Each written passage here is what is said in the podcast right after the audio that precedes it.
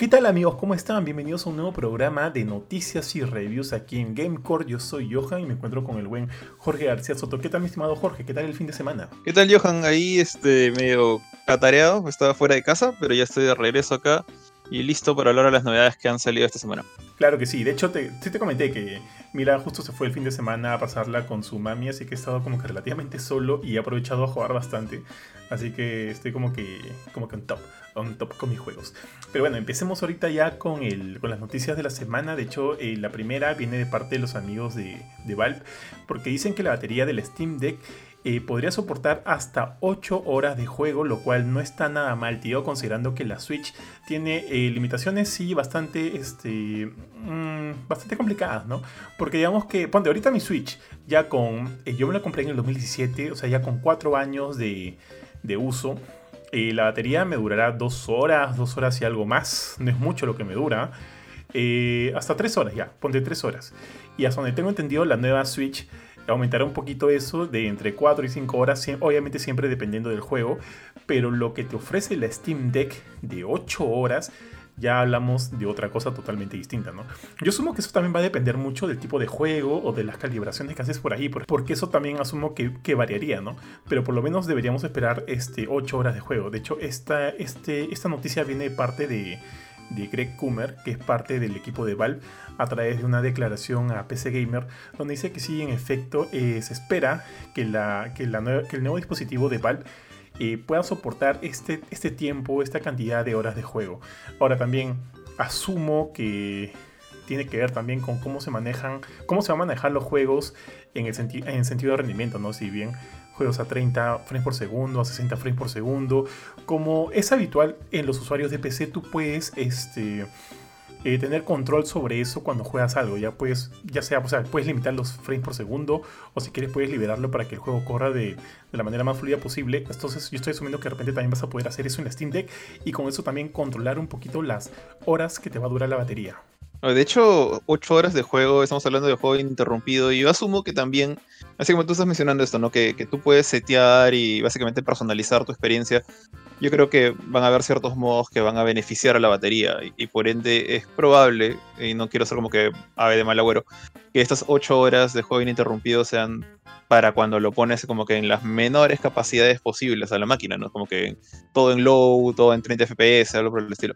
Eh, pero igual, o sea, si así corre en low, en, en regular, no, no, digamos en ultra, ¿no? Pero estamos hablando yo creo que mínimo unas 6 horas de juego y es, es bastante, y es, bastante y, creo que creo que para la gente que utiliza Steam bastante, que, que les gusta este, esta posibilidad de llevar sus juegos portátilmente, es una razón para celebrar. Sí, tío. Oye, ahora aprovechando este, quisiera hacerte esta pregunta. De hecho, nosotros no estamos en la línea de los casuales, evidentemente, ¿no? O sea, como que gran parte de nuestras horas del día, de la semana, lo dedicamos a jugar. Eh, para ti, ¿cuál es ese lapso más grande de, o sea, de juego ininterrumpido que puedas tener? Yo debo decir que creo que de dos a tres horas no paso, necesito descansos. O tengo, porque obviamente tengo que hacer otra, tengo otras este, responsabilidades, otras prioridades. Pero creo que, o sea, yo ahorita puedo manejar tranquilamente sin sin, este, sin aburrirme o, cansarme, puedo manejar en hasta 3 horas. ¿ah? Ya un poquito más la hago dependiendo del juego. Por ejemplo, con Resident eh, Village, el último que salió, pucha, sí me metí una maratónica de 5 o 6 horas. Eh, creo que el primer juego me la pasé en dos sentadas, O sea, perdón, la primera vez que lo jugué me lo pasé en dos sentadas, el Village. Porque, la, eh, o sea, ese, el Village, la primera vez que lo pasé, lo hice en 7 horas y algo, 7 horas y media aproximadamente. Y, como que mi primera sentada fue un alrededor de 6 horas porque me quedé tan enganchado con el juego y en la siguiente ya lo terminé de pasar. Entonces, dependiendo del juego, este, como en ese caso Village, que me encantó desde principio a fin, sí me estuve como que 6 horas ahí metido. Pero si, si no es ese el caso, yo te aguanto hasta 3 horas. ¿ah? A ver, mm, para mí es un poquito distinto. O sea, 3 horas sería como que lo regular. O sea, salvo que esté como que súper apurado y solo, digamos, en la época que, jugaba más seguido Destiny, que entraba un toque, hacía mis dailies y mis weeklies y me iba. Eso ya o sea, es un poquito alrededor de una hora, ¿no? Pero eso es porque estaba apurado, tenía otras cosas que hacer. O sea, regular yo diría que es tres horas y sí sé que puedo aguantar mucho más. O sea, de hecho, sin, así, sin, sin, exagerar, creo que eh, hace poco este, hubo este tema en, Destiny del Solstice, este evento que tenías que hacer varias misiones para tener el derecho de comprar un polo, estos polos anuales que les he comentado en los podcasts.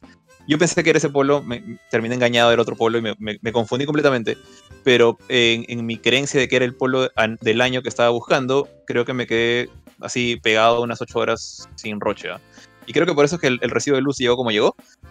Pero eh, sé que todavía todavía no tengo ningún problema en jugar unas 8 horas seguidas. Eh, es solamente, el, gran problema ahí es, no es mi cansancio, sino como que ya mi cabeza diciéndome, oye, acuérdate que tienes que hacer esto otro, que tienes que llamar a tal banco, que tienes que comprar la comida al gato.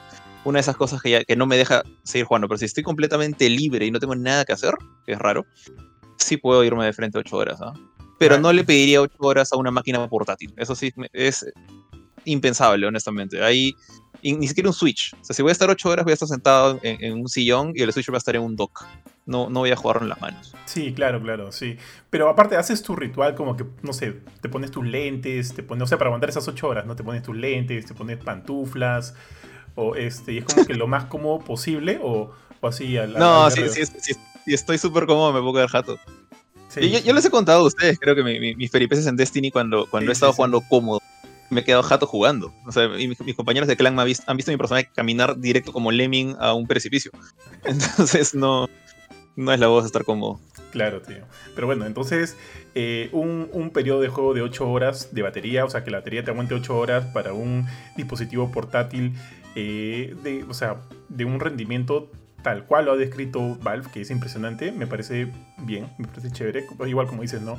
Todo va a depender de cómo tú personalices tu juego, pero digamos que está empezando con un buen pie al menos.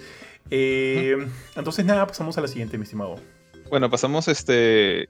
Un juego que está, de hecho está en Steam, uno de los, de los juegos de pelea que han llegado a Steam el, año ante...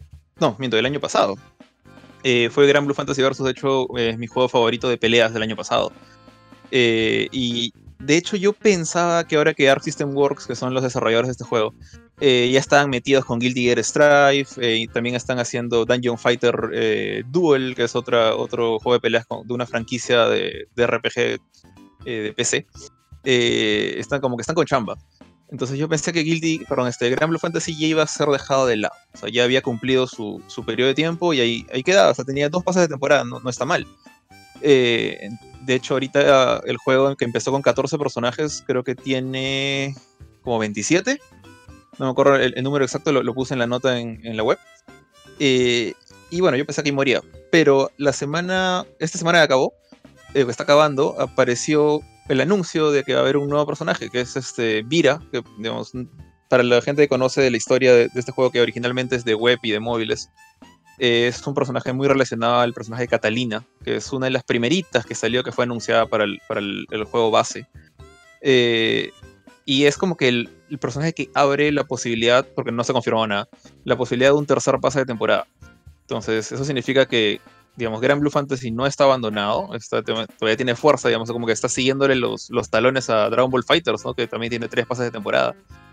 Eh, y eso, de hecho, me da mucho gusto. Pero estoy seguro, estoy completamente seguro que algo tiene que ver la enorme cantidad de presupuesto que tiene Cygames, o sea, la gente que era ver Gran Blue, Fantasy, que pucha, está haciendo un juego aparte. Eh, no me acuerdo ahorita con quién está trabajando. Creo que ellos mismos están trabajando este juego que es tipo hack and slash, también de Gran Blue Fantasy, que se llama Gran Blue Fantasy Relink, creo.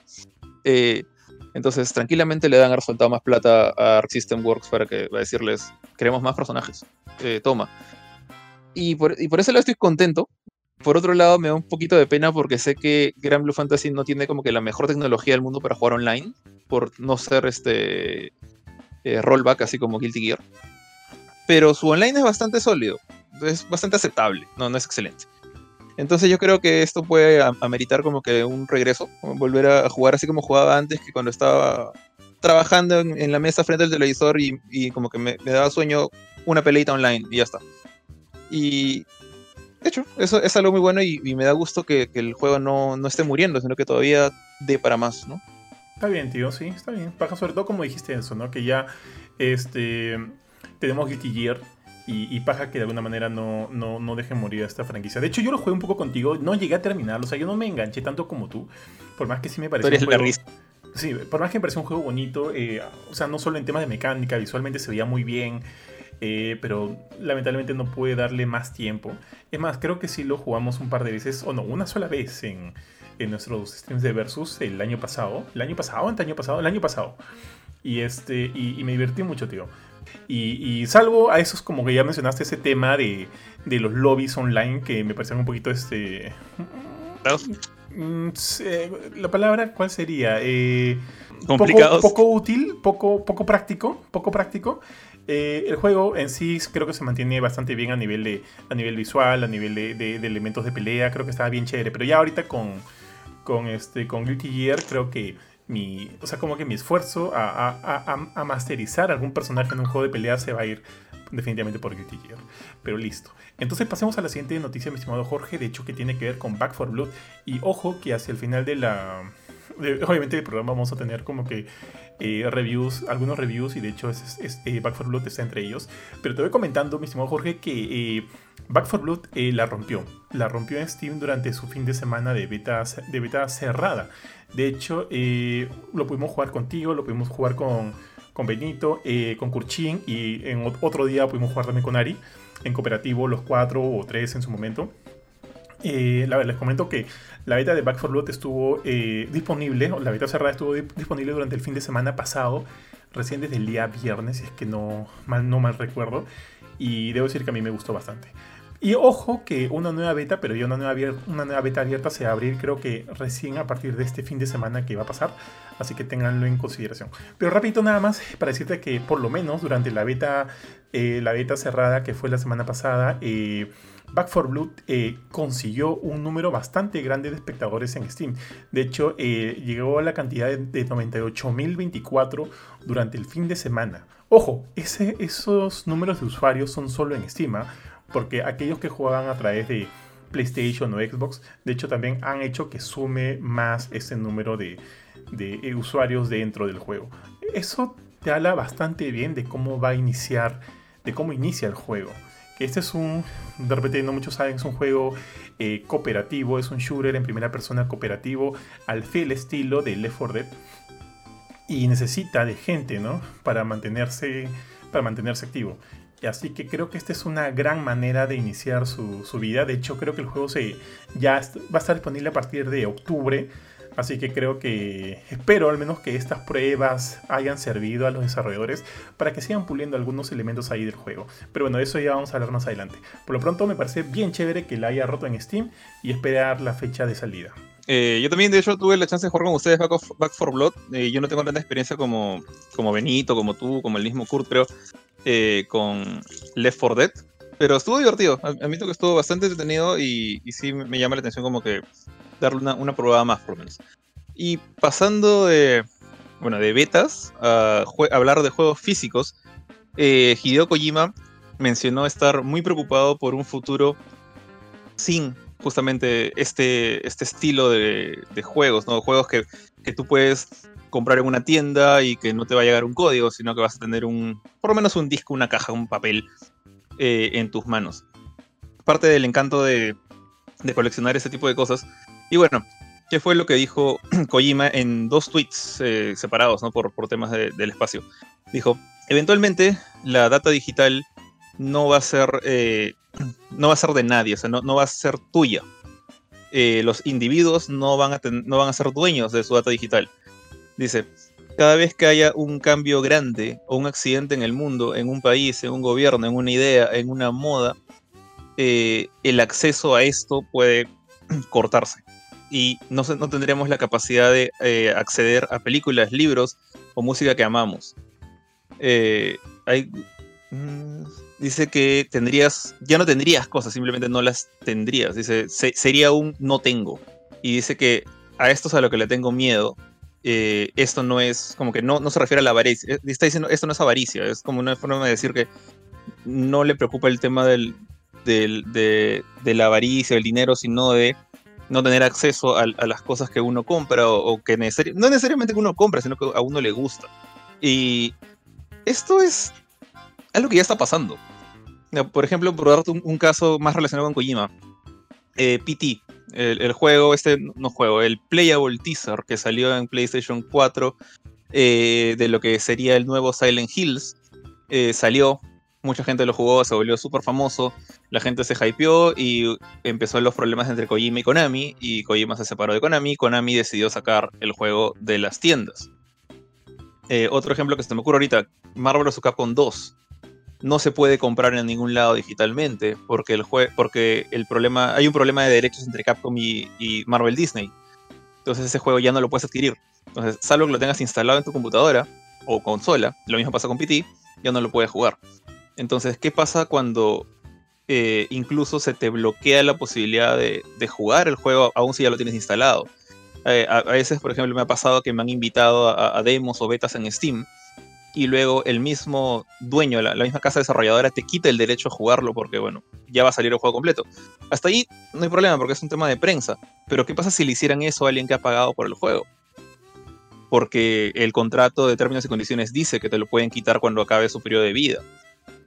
Entonces yo entiendo un poco el, punto de vista de Kojima, es algo preocupante porque eh, esto es algo que, claro, antes no pasaba cuando tenías un cartucho Super Nintendo y lo metías en la máquina y jugabas, ¿no?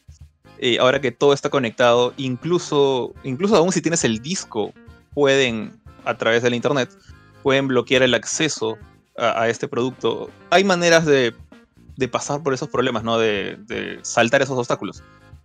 Pero es como que la situación o, la, industria moderna de medios digitales pareciese que se está como que tendiendo poco a poco cada vez más a que el dueño de esas cosas ya no sea el comprador, el cliente, sino el, los publicadores, el estudio que lo lanza, ¿no?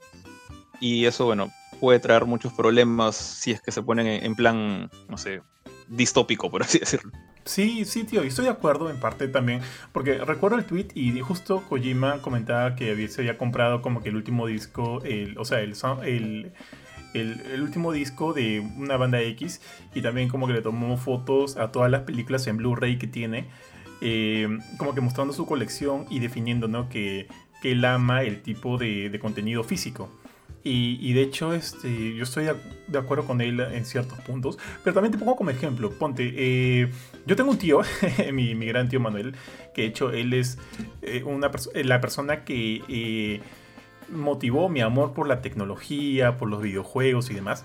Cuando yo era chivolo, no sé si tú te acuerdas, bueno, tú eres más contemporáneo conmigo, Jorge, a, a comparación de Curchín o de Benito, pero eh, justo antes del VHS salió el Betamax, el, este reproductor de, películas, de videos, eh, Betamax. ¿Sí lo recuerdas? ¿Lo sabes cuál es?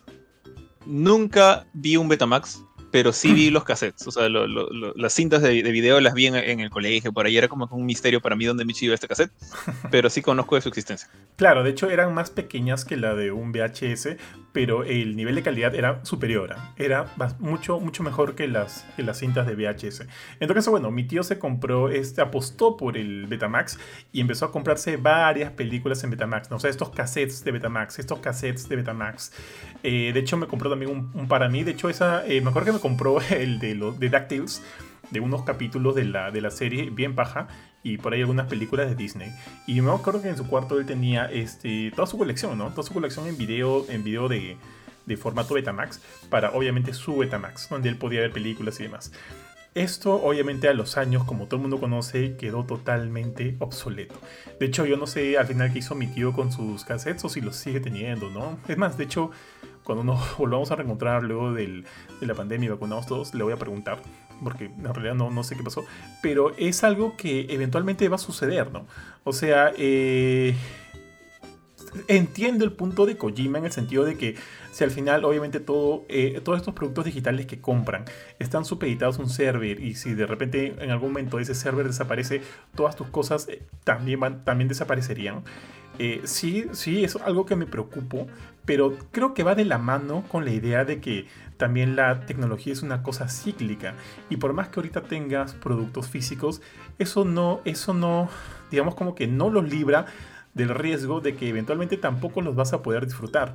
Porque una cosa está bien, ok, está bien, tienes tu, tu Blu-ray de, por poner un ejemplo ya, de Justice League de Snyder. Lo tienes ahí, lo atesoras con todo tu, con todo tu amor y lo que quieras, y lo ves en tu Blu-ray 4K, qué sé yo.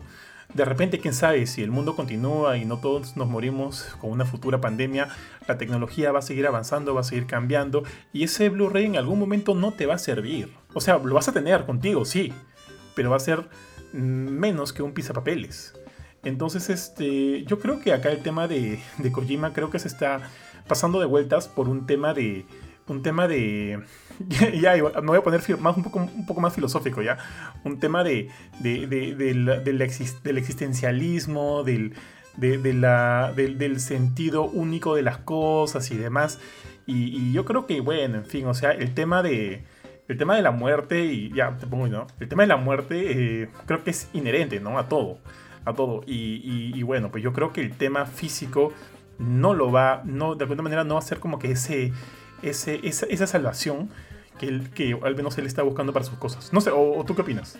Eh, mira, o sea, por ejemplo, ¿te acuerdas lo que pasó hace un, tiempo con, con este esta batería dentro del Play 3? Claro. Que una vez que se dejara de actualizar ya no ibas a poder jugar nada de lo que tuvieras aún si estuviera instalado.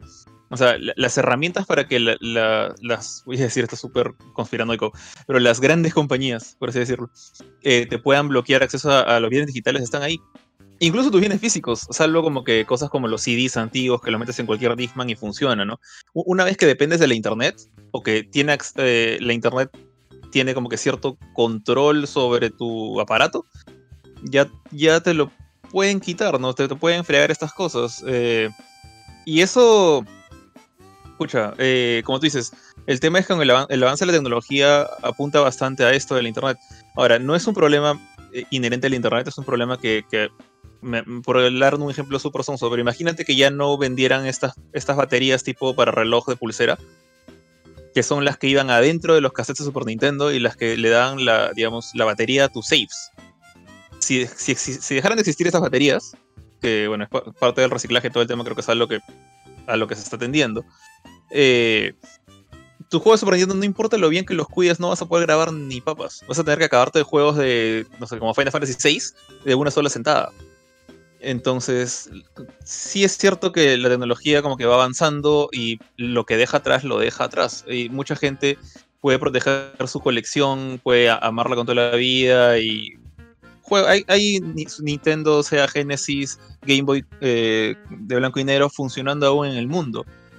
Y están bien cuidaditos pero no esperes pues que a alguien más le importe. Es, tema tuyo y si tú, o sea, a alguien más le importa me refiero a compañías vendiendo juegos. O sea, es, más tema tuyo, de, la comunidad retro, de la gente que le gusta este tipo de cosas y que los va a cuidar. Pero, al final son, estos aparatos viejos van a terminar pues como, el, como las obras de Da Vinci, muy queridas, muy respetadas, pero en un museo. Entonces, yo creo que lamentablemente esto es inevitable. Lo, que dice Kojima ya queda simplemente en sus manos ver la mejor manera de cuidar lo que le gusta. Porque eventualmente eh, las cosas van a cambiar, ¿no? Así es, mi estimado. dime, dime. No hay otra. No, yo voy a decir que no hay, no hay otra. Por ejemplo, es como que si, si vas a ver todo en Netflix y hay una serie que te encanta, mejor cómprala en Blu-ray o en, DVD porque la pueden sacar a Netflix, que es lo que hizo, por ejemplo, mi esposa cuando compró Jaime Your eh, eventualmente van a dejar de crear lectores de DVD. Entonces, ¿qué tienes que hacer? Cuida tu lector de DVD. Eh, después, eventualmente, de repente ya no van a haber enchufes para ese aparato. Vas a tener que conseguirte un adaptador. Entonces, la cosa sigue, va a seguir cambiando y va a seguir cambiando. Y, eventualmente vas a ser tú quien va a tener que decir, ok, ya no te puedo utilizar a ti. ¿Qué puedo usar ahora? De acuerdo, tío. Eh, hasta viéndolo en el lado más, este, más personal posible, es igual que el cuidado de tu cuerpo, ¿no? O sea, eventualmente vas a morir, vamos a morir, todo se va a ir a la shit. Pero en ese lapso que tienes de vida, por lo menos este, trata de tener como que los, cuidados básicos para tener por lo menos una buena vejez, si es que llegamos a la vejez también, ¿no? Este, y, vivir relativamente bien. Eh, o sea, el fin, el fin de las cosas es algo que de todas maneras va a suceder. Y, como tú también dijiste en un momento, ya depende de uno cómo eh, vela o cómo cuida sus cosas, su cuerpo, sus juegos, sus películas, eh, para que pueda funcionar el mayor tiempo posible. Porque evidentemente todo está supeditado a un fin. Pero bueno, tío, no nos vayamos más densos. Y, continuemos con el programa. De hecho, el siguiente, el siguiente, la siguiente noticia viene por parte de los amigos de Microsoft que confirman que Xbox va a dar eh, nuevos vistazos a sus próximos títulos durante la Gamescom. De hecho, ya se confirmó la presencia de, Xbox en la próxima Gamescom que va a ser totalmente eh, digital. De hecho, no sé si lo sabe Jorge, pero durante un inicio se planteó la idea de que fuera una, bueno, que la Gamescom fuera un evento híbrido, tanto físico como digital pero al final dijeron, ¿sabes qué? No, la cosa todavía está un poco complicada, vamos a hacer, igual que el año pasado, un evento totalmente digital. Entonces, en base a eso, Xbox ha dicho que el 24 de agosto ellos van a dar su conferencia a las 12 de la mañana de horario peruano, ojo, ese es horario peruano, eso vendría a ser las 10 a.m. PT para los que quieran estar este, atentos dependiendo de su región. Y en ellos, y en, bueno, y en esto han afirmado que van a estar presentando títulos que ya han sido anunciados de parte de Xbox Game Studios. O sea, ¿qué tenemos de parte de Xbox Game Studios? Los fijos que son eh, Forza Horizon 5, que ya pudimos ver un poco durante el E3 2021 y luce bastante bien para mí. Eh, fácil uno de los highlights de ese día. Y también Halo Infinite, que creo que sigue todavía en debe. Y considerando que ya en realidad falta muy poco para la salida de Halo Infinite. Eh, si, es que, si es que seguimos con la idea de que va a salir en temporada navideña 2021 como se aseguró durante el año pasado. Entonces les queda poco tiempo para finalmente brindarnos un mejor vistazo de cómo está yendo la campaña de Halo Infinite. De hecho ya pudimos ver un poco del multiplayer y la semana pasada también se realizó un playtest de, del modo multijugador de Halo Infinite para ver cómo, cómo reaccionan los servidores, que todo esté funcionando bien. Eh, por ahí he podido ver imágenes, el juego luce bien, pero creo que ahorita necesitamos de todas maneras ver un poco más del tema de la, de la campaña y de cómo se está trabajando estas cosas que, creo que han quedado muy, muy por de lado. Y ya es momento de que Microsoft salga, tío, y nos diga, esto es Halo Infinite, esto es por lo que han estado esperando, miren, observen su magnificencia, ¿no? Que creo que todavía no lo han hecho y necesitan hacerlo. Eh, recordarles además también que también este año va a repetir el Opening Night Live de, del buen Geoff Kigley, así que estén atentos porque definitivamente lo vamos a transmitir eh, en las fechas en las fechas en que se inicie la Gamescom. Bueno, de hecho estoy bastante interesado en ver qué, pasa por ahí. Eh, los eventos de videojuegos como que cada vez se ven como más afectados por esta pandemia, pero ojalá les vaya todo bien a la gente de la Gamescom. Y pasando a un tema también eh, de celebración. Eh, Overcooked celebró sus 5 años con contenido gratis para, bueno, la última versión de su, de su emblemático juego, bueno, el juego de Team 17, eh, Overcooked All You Can Eat. Que, bueno, es más que nada una compilación de Overcooked 1 y Overcooked 2 con unos cuantos niveles extras, pero ahora tienen más niveles extras con este, un evento de aniversario de 5 años que incluía una nueva mecánica de unos teletransportadores que aparecían moviéndose por el, lugar con especie de portales mágicos y una nueva receta que era un té. Básicamente tenías que calentar agua y meter este hojitas de té en una, taza. Pero usted, digamos, la gente que ha jugado Overcooked, tú por ejemplo, Johan, sabes que, digamos, hacer una cosa tan simple como una taza de té acá es, es todo un caos, ¿no? Eh, tienes que correr de un punto a otro, esquivando portales, este, buscando hacer lo más rápido posible todas las órdenes que la gente te pide, evitando que se incendie la cocina. Es, la clásica Overcooked. Eh, fueron, lo jugué con, mi esposa el, fin de semana pasado, de, hecho a, nosotros dos nos gusta mucho eh, la saga Overcooked.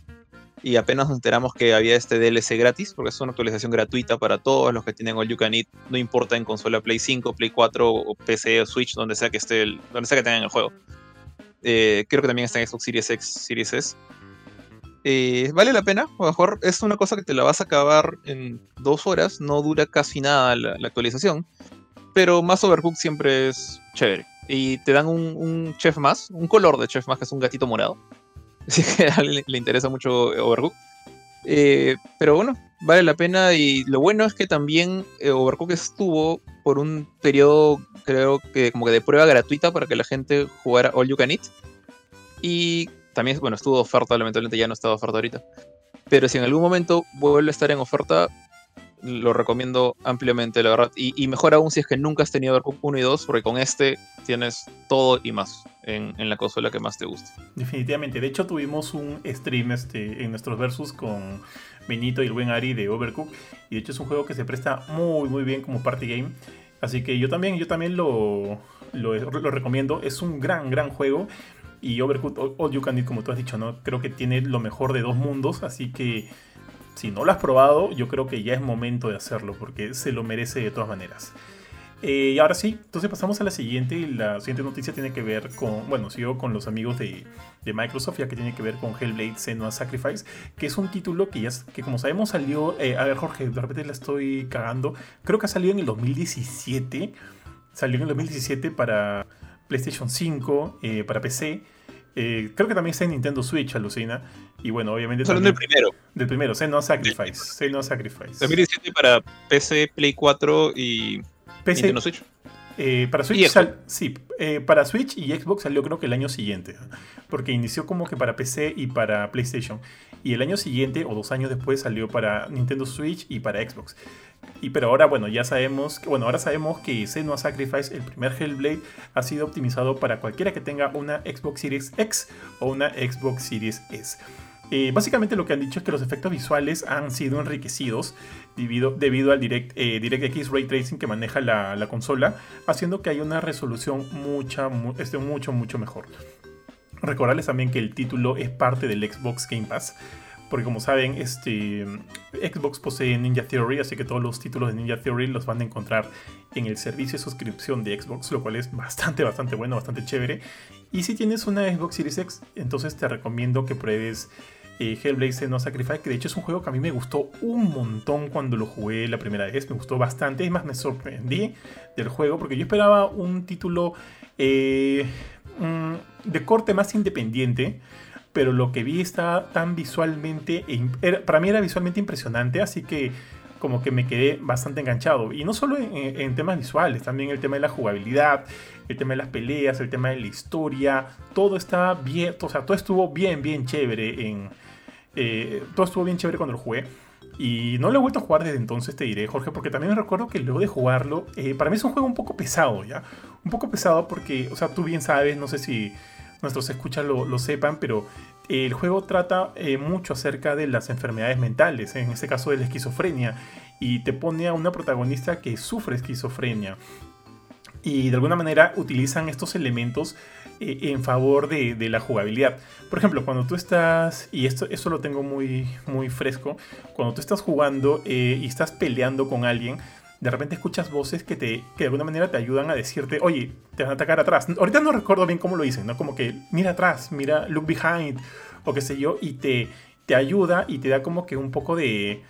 te ayuda a mantenerte al tanto de que hay peligro detrás de ti y obviamente tienes que voltear, ¿no? Y ver que, que, cuál es el reto a vencer.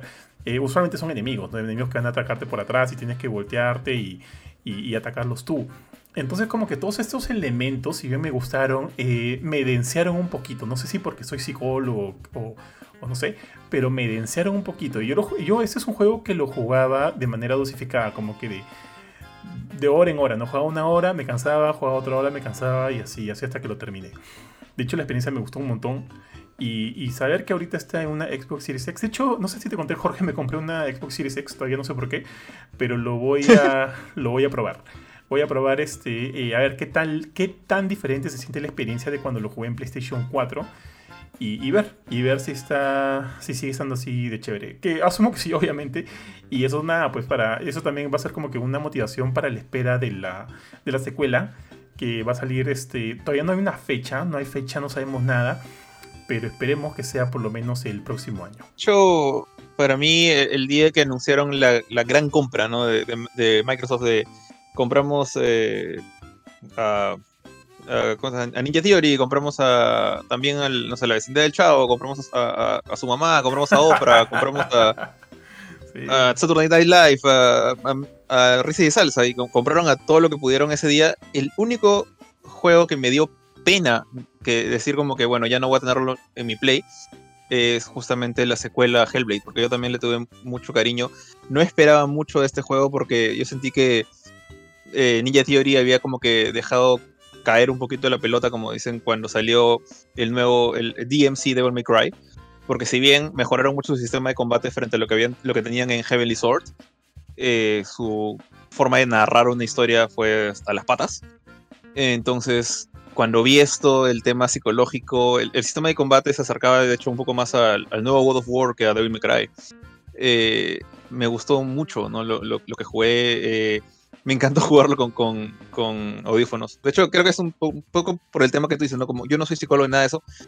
Entiendo el tema. O sea, alguien que vive con esto debe ser horrible pero como una experiencia simulada, a mí me parecía bravazo escuchar voces que te decían, te van a matar. había algunas que eran medio jodidas que te decían, no vas a ganar, ¿por qué intentas pelear acá? Y era como que te, impulsaba a, demostrar lo contrario a esa voz y decirle, ¿sabes qué le vas a sacar la mierda a ese enemigo? y este, me parecía bravazo. Sí, tío. Pero bueno. Tú ya tienes más de 35, ¿no? ¿Qué? Tú tienes más de 35 años, ¿no? Sí. Digamos que ya pasamos el umbral promedio de, cuando usualmente personas empiezan a manifestar estos síntomas este, esquizofrénicos. Así que creo que ya, creo que ya, creo que ya este, estamos a salvo.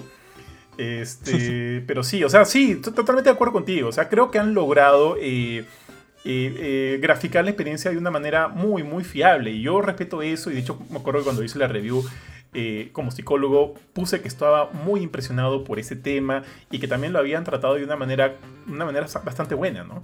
Bastante buena, con mucho respeto, lo cual me parece genial.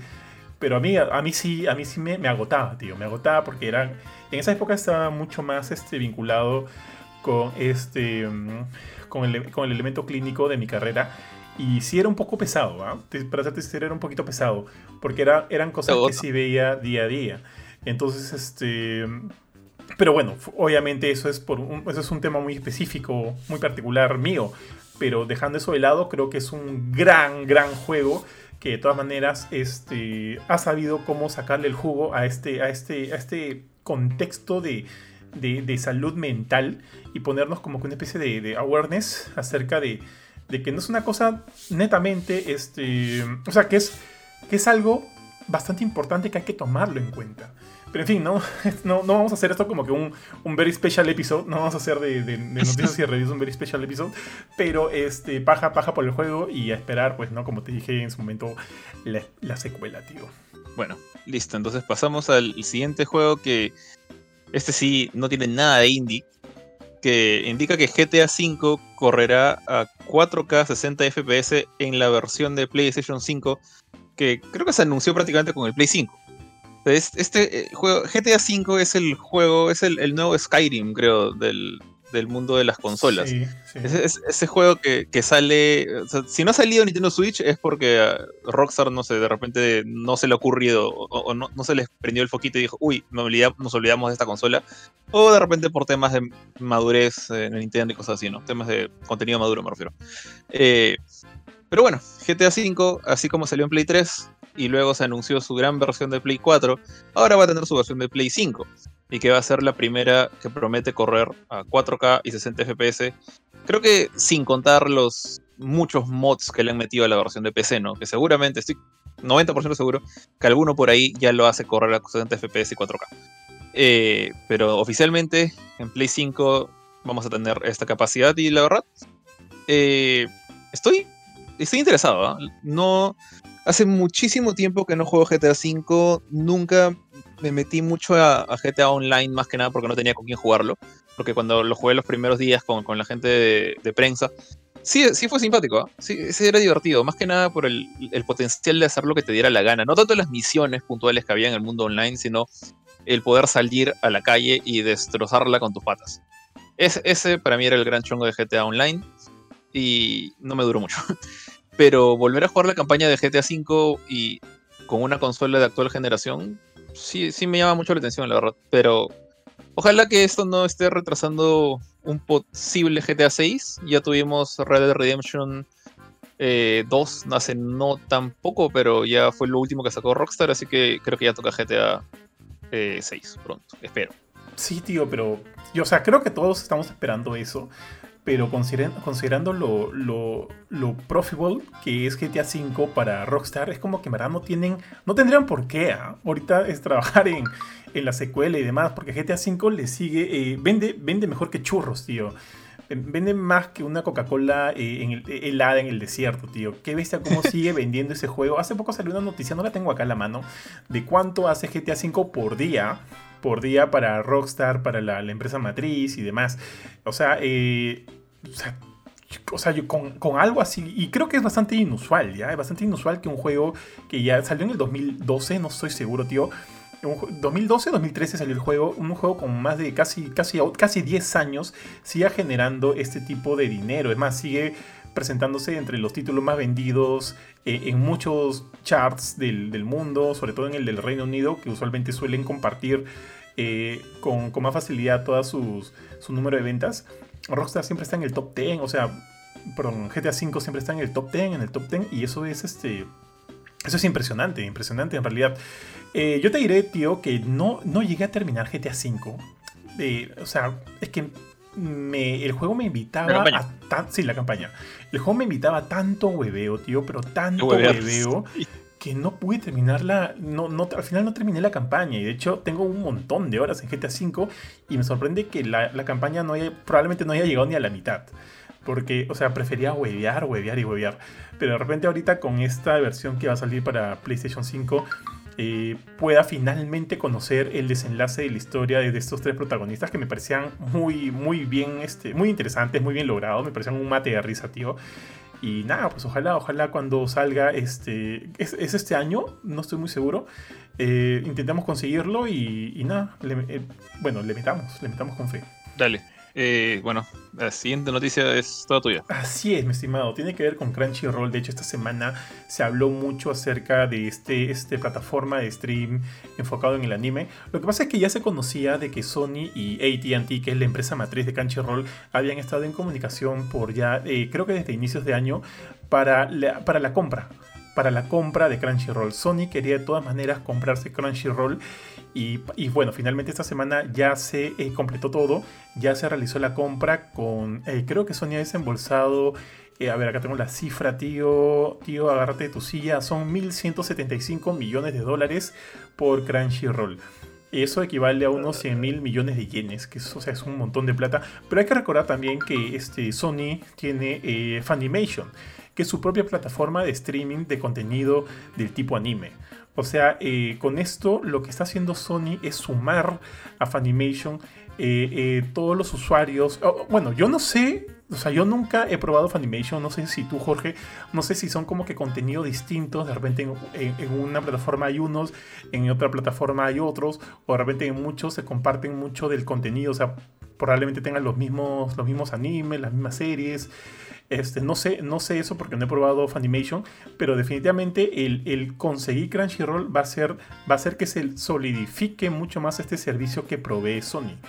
Y de hecho, este, creo que es una buena compra, ya que hasta donde tengo entendido, Crunchyroll eh, por lo pronto cuenta con 120 millones de miembros y 5 millones de suscriptores de pago en 200 regiones y países de todo el mundo, lo cual no está nada mal, tío, nada mal. Eh, ahora, otra noticia referente a esto es que también se ha discutido el hecho de que Sony podría integrar Crunchyroll, no sé si Crunchyroll más Funimation o un Crunchymation, no sé cómo lo van a hacer, tío, pero eh, obviamente si, si, ellos tienen un Funimation y tienen un Crunchyroll, lo, lo, más ideal sería de que de estos dos productos salga uno solo, ¿no? Ya sea de repente acá en, en esta región con el nombre Crunchyroll y en la región americana con el nombre de Funimation, que es, que es la más conocida hasta donde tengo entendido en, región. No sé cómo lo van a hacer en realidad, pero la idea, eh, o al menos lo que se rumorea, es que Sony estaría integrando Crunchyroll como un servicio premium para su servicio de PlayStation, PlayStation Plus.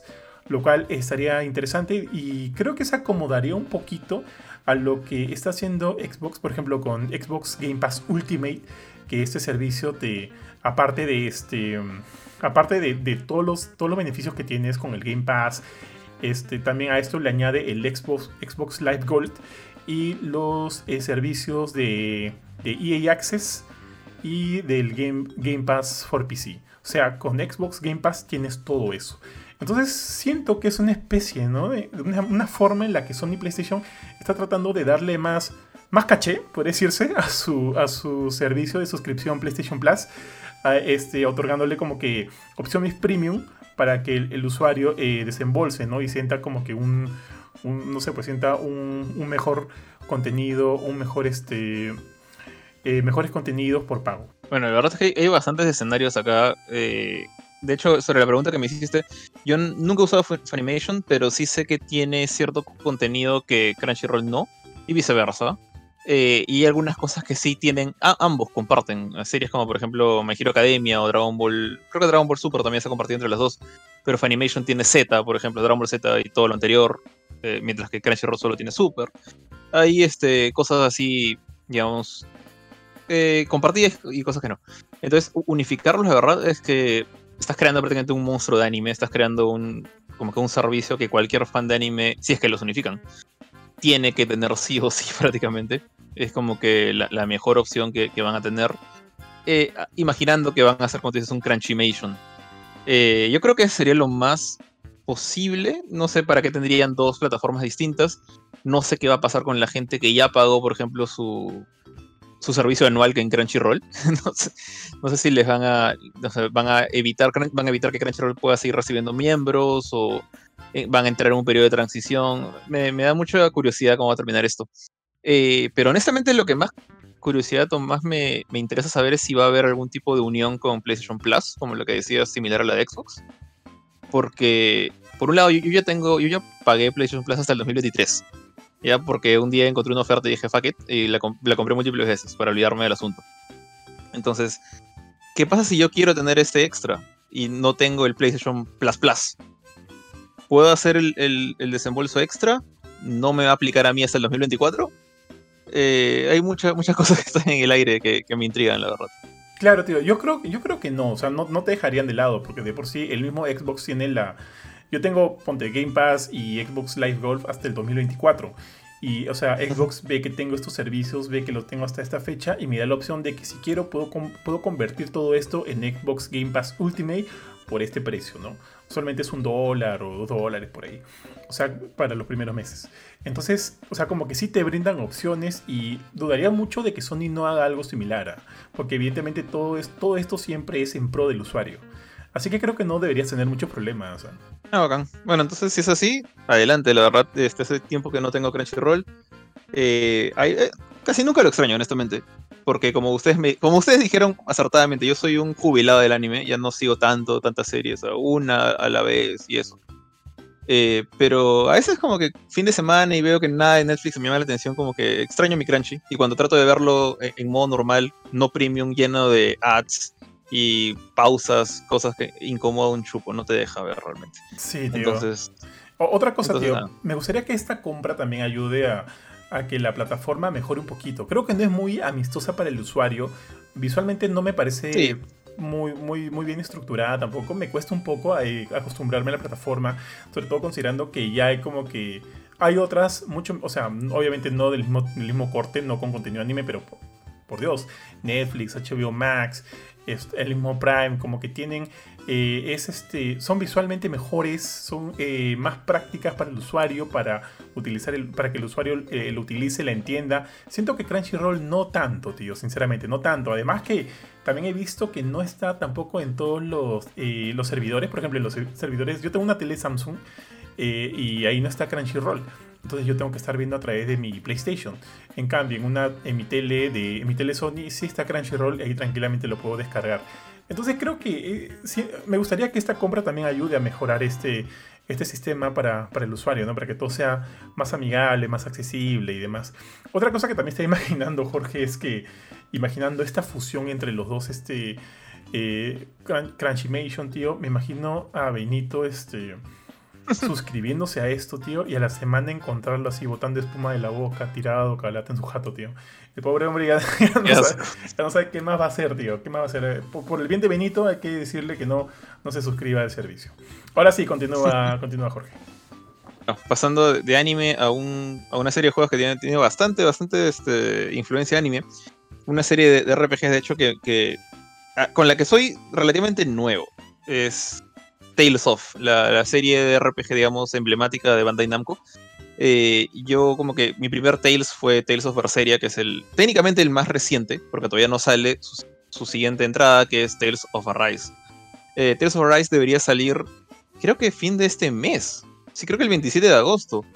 Eh, a veces me confundo con, septiembre porque también estoy esperando Kena y a veces me, me vuelvo entre ellos. Ah, no miento. Este juego sale. Tan, tan, tan, tan, tan, tan, tan, Demonios. Bueno. 9 eh, de septiembre. pensé que salía en agosto, sale el 9 de septiembre en Steam, en PlayStation 4, PlayStation 5, Xbox One, Xbox Series X y Xbox Series S, así como PC.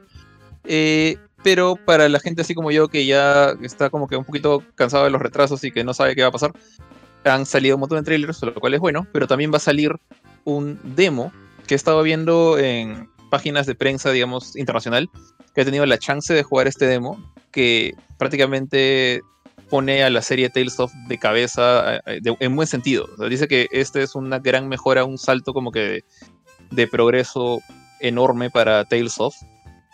Y ya se sospecha mucho de que este demo, que hasta el momento ha sido eh, propio o exclusivo para medios de prensa con invitación y con códigos, digamos, este, de manera privada, va a ser eh, presentado para cualquier persona, abierto al público. Lo cual no me extraña mucho. Ha pasado, digamos, con Tales of Vesperia, el, remake, que fue el, último antes de después de Berseria. Eh, también Tales of Berseria también tuvo un demo. Entonces, Bandai suele sacar demos. Le, gusta sacar demos, y lo cual está lo, muy bueno. Eh, entonces, ojalá esto también pase y tenga la chance de tener un primer vistazo a Tales of Arise dentro de poco, así como con Scarlet Nexus, por ejemplo, que, fue el último juego de Bandai que he jugado. Y, nada, la verdad es que lo que, lo que veo en los, en los trailers me parece bien chévere. Este, este, esta saga siempre me ha gustado porque sabe combinar. No siempre me ha gustado, desde Berseria me ha gustado. Porque sabe combinar muy bien lo que es este, la acción con el RPG. O sea, siempre, siempre les he dicho a ustedes como que a mí me gustan más los RPGs que son action RPG que, que están basados en menús. No soy enemigo de los menús, pero prefiero poder hacer combos y magias y esquivar los ataques y, estar siempre en movimiento en mis RPGs. Así que ojalá continúe por ahí la saga Tales y si esto lo, mejora de alguna manera que todavía no tengo claro, estoy curioso y ansioso de, averiguar cómo es eso. Dale, tío. De hecho, este Bandai Namco ha estado como que medio quiet últimamente, ¿no? No he estado escuchando como que muchos detalles de, o sea, de sus juegos, luego de, la presentación que tuvieron en el E3. O sea, lo, último que supimos netamente de ellos fue acerca de... House of Ash. exactamente, de House of Ash, tío. Nada más. Pero por ahí me llegó una nota de prensa eh, de Bandai Namco eh, que me hablaba justo, ¿sabes qué juego, tío? De Naruto Shippuden Ultimate Ninja Storm, 4, que ya está disponible en Nagato, que no sé qué cosa. Y no me había fijado que Nagato no estaba entre los personajes, pero digamos como que esa ha sido la, última nota oficial que me ha llegado de, de Bandai Namco, ya que han estado como que digo, bastante, bastante callados, bastante en silencio durante estas últimas semanas. Así que por lo menos una demo de Tales of Arise no está nada mal. Yo sé que tú lo vas a jugar. Dime, dime te decir, es curioso, porque así como tú dices, claro, a, nivel de notas de prensa han estado súper callados, pero tú ves su canal, eh, lo que pasa es que Bandai tiene un canal japonés en YouTube que es creo que 876 y 3 kanjis. Su nombre es rarísimo, pero es el canal oficial de Bandai en Japón. Y ahí, ahí han sacado un trailer por cada personaje de Tales of Arise. Eh, de hecho, quiero hacer una nota a todos juntos, porque ya salieron todos los trailers de los 5 o 6 protagonistas principales. Eh, ya han salido varios de estos en, en el YouTube americano oficial de Bandai. Pero es como que. Sí, yo, también siento una, falta de impulso. O sea, veo bastante de, de, Tales of Arise en, medios como Gematsu, que es un, medio prácticamente dedicado a juegos japoneses. Pero medios americanos, como, no sé, IGN, por ejemplo, Kotaku, casi no. Bueno, Kotaku sí he visto. Pero en IGN casi no he visto nada de Tales of Arise. Entonces sí es cierto, como que no hay tanto impulso por ese lado. Es raro. Sí, bueno, sí, de repente no están considerando que vaya a ser un título que mueva mucho en esta parte del continente. Será de repente, porque otros títulos del mismo corte acá han funcionado bastante bien y siempre les han hecho como que bastante, no bastante, ¿no? Pero por lo menos la publicidad necesaria y siempre han, han este, llegado las notas de prensa fija de, esto, de este tipo de juegos. Y obviamente con el código de review pero Tales of está como que muy, muy, este, muy dejado de lado. Veremos, veremos qué sucede. Aparte que también ha habido como que, al menos hablando de la región Latinoamérica, como que había una reestructuración en cuanto al, este, al, a, las relaciones públicas de, de Bandai Namco. De repente eso también tiene algo que ver, pero definitivamente sí parece que la cosa por lo pronto está, está medio quiet la de Metal Gear Solid 5. Está medio quiet, tío. Pero, pero veamos, bueno, veamos, porque sí es un juego que que yo sé que tú lo quieres jugar, las cosas que yo he visto de Tales of Arise se ven bonitas, probablemente yo no lo juegue, pero sí sería bonito darle una chequeada. Así que nada, pasamos. Y tío, la siguiente es una chiqui noticia en realidad. Es acerca de Life is Strange, de la colección remasterizada. Se llama, creo, Life is Strange Remaster Collection. Esa eh, se ha visto retrasada hasta el 2022. No tengo la fecha aquí, simplemente han dicho que la van a retrasar hasta el 2022 en todas las plataformas, porque es un título que va a llegar tanto a PlayStation como Xbox, Nintendo Switch y PC. Por lo pronto sabemos que no sale este año y esto llega en pos de la noticia de que un nuevo Life Strange, que en este caso es True Colors, que está siendo protagonizada, tío, está siendo protagonizada por May, de, por May de Overwatch. Ese juego de todas maneras sí va a salir para el 10 de septiembre. Aunque creo que también esta semana salió una noticia de que True Colors eh, va a retrasarse en Nintendo Switch, pero todavía no han dicho nada si también se va a retrasar en PlayStation, Xbox o PC. Por lo pronto sabemos que True Colors se va, se va a retrasar en Switch, y, pero sigue como fecha de lanzamiento 10 de septiembre para PlayStation, Xbox y PC.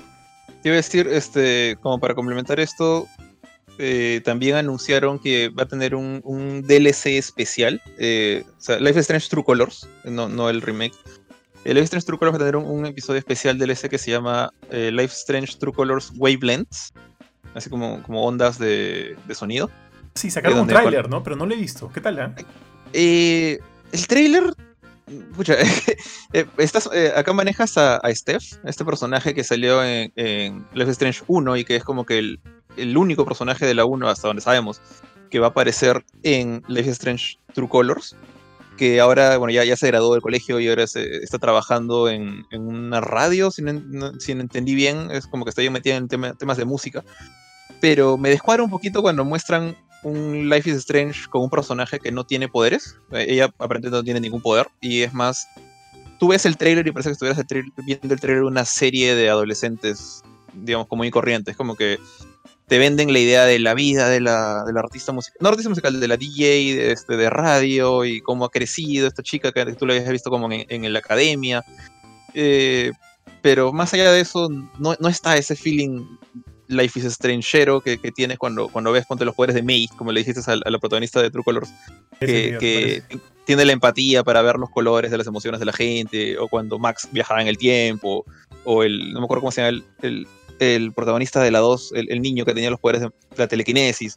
Pues no ves nada de eso. Y me recordó un poquito, y eso no es bueno, a Before the Storm, donde manejabas a Chloe. Ahora, la diferencia es que Chloe me caía con un piedrazo al zapato, eh, mientras que con, con Steph no tengo ningún problema. Entonces, ojalá sea más, más agradable la interacción con ella. Aparte, es un solo episodio, no es una nueva serie.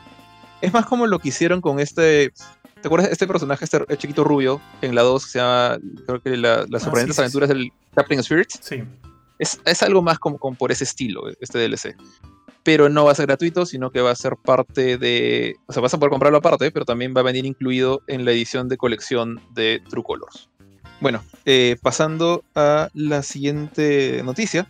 Eh, vamos de regreso un ratito a los juegos de pelea. Eh, se ha anunciado como ya, no es cada semana, ya la, gente de SNK ya, ya, destruyó por completo su calendario, porque hay veces que sale una semana un personaje, otras veces que no sale nada, y acá creo que pasaron dos semanas sin saber nada, pusieron la sombrita, la, silueta del, hype, y la gente, bueno, obviamente se, se, inventó mil, mil tonteras de quién podía ser, pero al final resultó que esta silueta súper musculosa y grandota era Antonov, que es, sí, para los que lo recuerdan, él fue el, el subjefe de King of Fighters 14 eh, este tipo grande, lleno de dinero, que se, que se autoproclama el, el King of Fighters, el, campeón de, los luchadores, que tenía su cinturón con cuernos en, en, la cintura. Era como Mr. Satan. O sea, imagínate Mr. Satan, pero de King of Fighters. Eh, la diferencia era que el pata, bueno, a diferencia de Mr. Satan, sí te podía sacar al ancho con puñetes. Eh, el pata era enorme, grandote, súper creído, andaba con su cigarro todo el tiempo, con su reloj de oro, pelea con un reloj de oro en, la muñeca y un pantalón de, eterno. Eh, ahora lo han rediseñado por completo. El, tipo está con otro, otro estilo de barba, con pelo largo. Eh, por ahí estaba viendo el video de este youtuber que se llama Maximilian Dude. dice que es un cruce entre Macho Man y Hulk Hogan en una sola cosa. Y de hecho creo que ese look así súper raro de, luchador lucha libre extravagante con la diferencia que tiene todavía su pantalón de eterno, eh, lo hace, le hace tener más personalidad al pata. Porque antes era súper genérico el tipo, era, era Mr. Satan, pero quítale todo el. Quítale la capa, quítale el bigote chistoso. Era súper seco. Eh, ahora ya lo han hecho un personaje digamos, loco, creído, arrogante, pero tiene personalidad. Y lo han juntado con Ramón, de quien hablamos hace unas semanas, y con el King of Dinosaurs. Es- básicamente han armado un equipo de luchadores profesionales de lucha libre. Y nada, entonces ya no es como que un boss, es un personaje común y corriente. Bueno, antes también era jugable el pata. Pero es interesante, ¿no? el, el tipo, yo no esperaba que regresara, creo que muy, muy poca gente esperaba que este tipo tuviera una segunda oportunidad en King of Fighters. Eh, pero no, acá está, rediseñado. Tiene este estilo súper bruto y vio- violento de, de, de meterte pues, golpes con sus brazos de, medio metro de grosor. Así que a, a la gente que le gusta ese tipo de personajes grandotes tipo Marduk en Tekken, eh, un poquito más lentos de repente, acá tiene una muy buena opción para entrar a King of Fighters 15. Buenazo, tío. Lo último que sabemos, o sea, oficial, es del, del retraso del juego. No sabemos que está ya eh, pensado para el próximo año, pero de ahí se ha revelado ya una fecha exacta todavía. No se reveló una fecha exacta, pero se reveló otra cosa. Al final del tráiler de Antonov eh, se muestra por fin de manera oficial las consolas y plataformas, plataformas, porque también está PC, en las que va a salir el juego. Y va a ser la primera vez que llegue un King of Fighters, hasta donde tengo entendido, de repente me equivoco, a una consola de Xbox. Porque el, el juego va a salir en PlayStation 4, PlayStation 5, PC y Xbox Series X y Series S. Curiosamente no va a salir en Xbox One, solo va a salir en los Series. Pero bueno, está en Xbox, así que ya va a ser algo, algo bueno. Entonces, si es que tiene crossplay como, como la gente sospechaba entre PC y PlayStation, de repente también con Xbox. Y sería, sería bravazos. Sí, tío, tal cual. Oye, ojo que ahora SNK está teniendo como que un mejor, este, una mejor comunicación con Microsoft, porque, mira, de repente me estoy equivocando, ¿ah? Pero esta este, este año sacaron una versión eh, mejorada de Samurai Showdown para Xbox Series X y Xbox Series S. Eh, en PlayStation hay una, una versión también mejorada de PlayStation 5 de Samurai, ¿o no? No. Ya, mira. Mm, mm. Y mira, para, para Xbox la han sacado y de hecho estuvo, eh, creo que salió a la venta hace 3, 4 meses atrás, creo que por febrero o marzo aproximadamente, pero existe eso. Entonces obviamente hay una, hay una, mejor, este, una mejor relación entre las Xbox y, y SNK, lo cual está bien. De hecho, este, paja, paja por... Ahora, podría pensar, ¿no? También llegará a salir a Game Pass, eso sí no creo ya, pero... Pero bueno, por lo menos sabemos que, que King of Fighter 15 va a llegar de todas maneras a las plataformas de Microsoft. Pero las modernas nada más. Así Sí, que sí, así es. me parece curioso que, que salga en Play 4, pero no salga en Xbox One. Pero bueno, no, sí. ahí habrá algún tema. De repente es un, un trato con Microsoft, ¿no? De repente está tratando de impulsar a Xbox One. Xbox, perdón, Series X. Sí, sí, que creo que no le vendría nada mal, tío. Pero ya. Entonces, tío, pasó a la siguiente noticia. De hecho, bueno, también es una noticia que vamos a, a cubrir con, eh, mucho más más adelante. Porque también tiene que ver con Back 4 Blood. Y es de que, bueno, finalmente han llegado a la fase Gold. De repente no muchos sepan, pero cuando un estudio anuncia que el juego en el cual están trabajando llega a fase Gold, significa que el juego ya está totalmente terminado y solo, eh, o sea, cabría pasar a este, a este, a este, a este proceso de impresión en discos que ya es como que el último paso, pues, ¿no? Para, la, para el empaque y demás. Entonces Back 4 Blood ya está terminado, evidentemente teniendo en cuenta que, asumo, van a haber varias actualizaciones una vez lanzado el juego, expansiones y qué sé yo, pero por lo pronto el juego base ya está completamente listo, ya se entregó el máster, el dijo maestro, para que todos puedan comenzar a realizar sus copias, tío. Entonces, lo cual esta paja, esta noticia eh, se dio a través de la cuenta en Twitter de Turtle Rock, que es el estudio, donde comentan, y acá lo, lo traduzco, porque me da risa cómo lo dijeron. Dicen, ya no, va, ya no estamos viendo más el rojo, sino que hoy día todo es oro. lo cual me parece muy, muy simpático de parte de, del equipo. Y ahí con una, una fotito, no de ellos, sino del, del, del, juego en sí, comentando que ya han llegado a fase gol. Alucina que cuando veo estas noticias de fase gol, me hace recordar tanto, tío, pero tanto a Hello Games cuando sale ahí Sean Murray, como que mostrando el, el, el, disco de, de, No Man's Sky. No Man's Sky. Exactamente, anunciando que ya el juego también había llegado a fase gol. Ojo, ojo, que ahorita No Man's Sky es, por todo lo que he visto y por lo poco que he probado ahora último, es un juego mucho, pero mucho, mucho más completo de lo que fue al inicio, ¿no? Al inicio ha sido como que fue una payasada pero por lo, menos ahorita ya es un juego más competente consigo mismo, lo cual está bien. Pero igual, queda ahí un poquito el, ese, este, ese picor, ¿no? Ese picor de lo que fue el inicio. En todo caso, bueno, ya. Back for Blood ya está en fase gol, eh, listo para salir el 12 de octubre para PlayStation, Xbox y PC. Para Xbox, recuerden que el juego va a estar disponible desde el primer día en Xbox Game Pass, así que atentos al 12 de octubre. Listo, y bueno, de hecho estuve hablando en, King of Fighters 15 o KOF 15 de luchadores de, lucha libre, ahora regresamos con esto para hablar de eh, WWE 2K22 o 2K22, que es, bueno, ya la gente que conoce de esta serie es el próximo título anualizado eh, de la serie basada pues, en el producto de, WWE, de, la compañía de Vince McMahon y, su, familia. Eh, pero acuérdense muy bien de lo ocurrido hace un par de años atrás. No. Sí, hace dos años, porque 2K20, 2000, o sea, 2K20 salió en el año 2019 y fue un desastre. O sea, realmente el juego salió lleno de glitches, lleno de problemas. Eh, creo que incluso los servidores se cayeron la primera semana y la gente ni siquiera podía jugar porque tenía una especie de DRM el juego, no te dejaba jugar en lo absoluto. Eh, a menos que movieras el reloj. Eh, eran, fue un desastre el, lanzamiento y de hecho el juego sigue siendo uno de los peores para la fanaticada y para los críticos también en lo que se refiere a toda la serie de la WWE. Eh, tanto así que el año siguiente eh, lanzaron WWE Battlegrounds, que es este juego con personajes chibi, chiquitos, que le hicimos en review, bueno, le hice el review en, en, GameCourt, eh, que no fue la gran cosa, honestamente, prometía mucho, pero fue bastante regular el juego, honestamente. y creo que lo sacaron como una especie de descanso, porque lo que pasó en el año 2019 fue que el equipo de Yux, los desarrolladores prácticamente de toda la vida de la serie WWE desde la época del Play 1, eh, después de lo que fue No Mercy en el 64, o sea, la gente que hizo SmackDown en adelante, se fue de 2K. Dejaron de trabajar con ellos, eh, prácticamente la mitad del desarrollo de 2K20, y a la gente de 2K Games le, dijeron, no me acuerdo cómo se llama la división de 2K que hizo 2K20, pero les dieron el juego y dijeron como que, ok, acá está el código, vean cómo lo terminan. Suerte. Y eso fue más que nada lo que hicieron los publishers, porque los desarrolladores se fueron, los de, los de Yuk se fueron a otro lado, y bueno, salió lo que salió. O sea, obviamente si le das a un equipo que nunca ha visto un código en su vida, le das muy poco tiempo para terminarlo y le dices buena suerte y lo encierras haciendo crunch, va a salir cualquier es, cualquier cosa. Tío, por si acá se, llama, se, llaman Visual Concepts. Visual Concepts, gracias. Entonces, la gente de Visual Concepts básicamente les han dado dos años para revisar el código de Yux, de repente hacer su propio motor, no lo sé, pero están por lo que he estado revisando en diferentes medios de prensa, diferentes canales de, gente especializada en ese tipo de juegos, eh, la gente de Visual Concepts, y esto más que nada viene de, palabras de su gente de marketing y gente que ha salido a dar la cara a, entrevistas, eh, están analizando juegos que han tenido éxito en el pasado.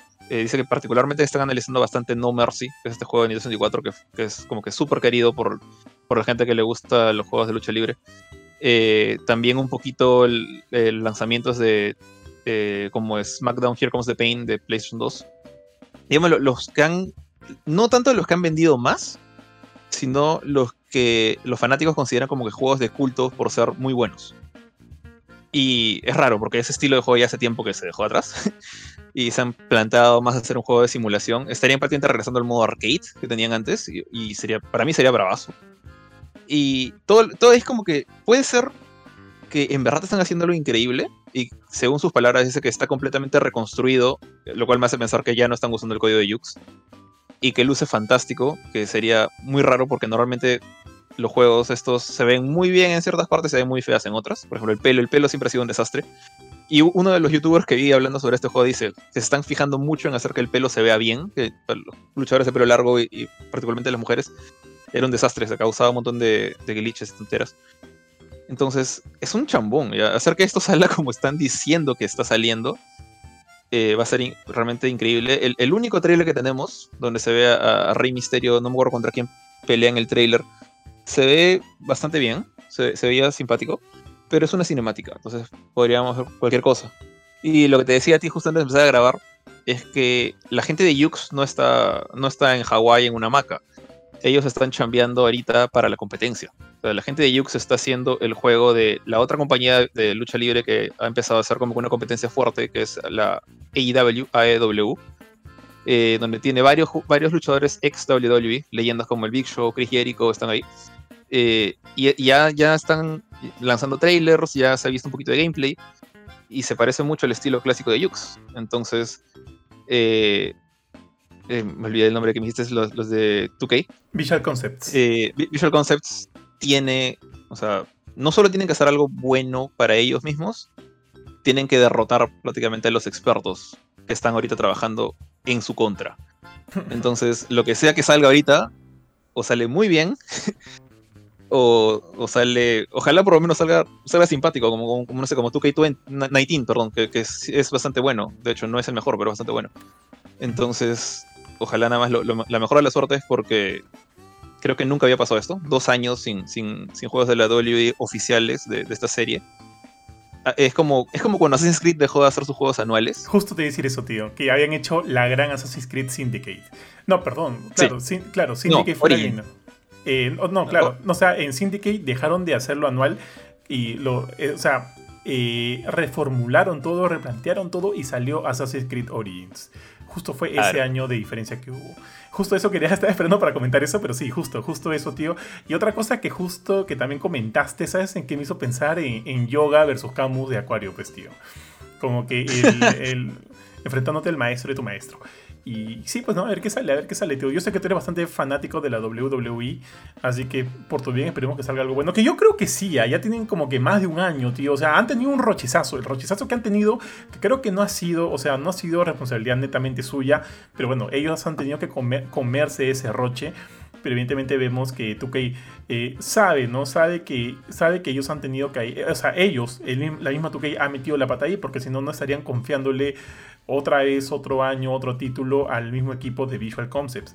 Pero, o sea, o sea en ese sentido no sorprende ver que Visual Concept también, o sea, esté trabajando ahora en el título de este año.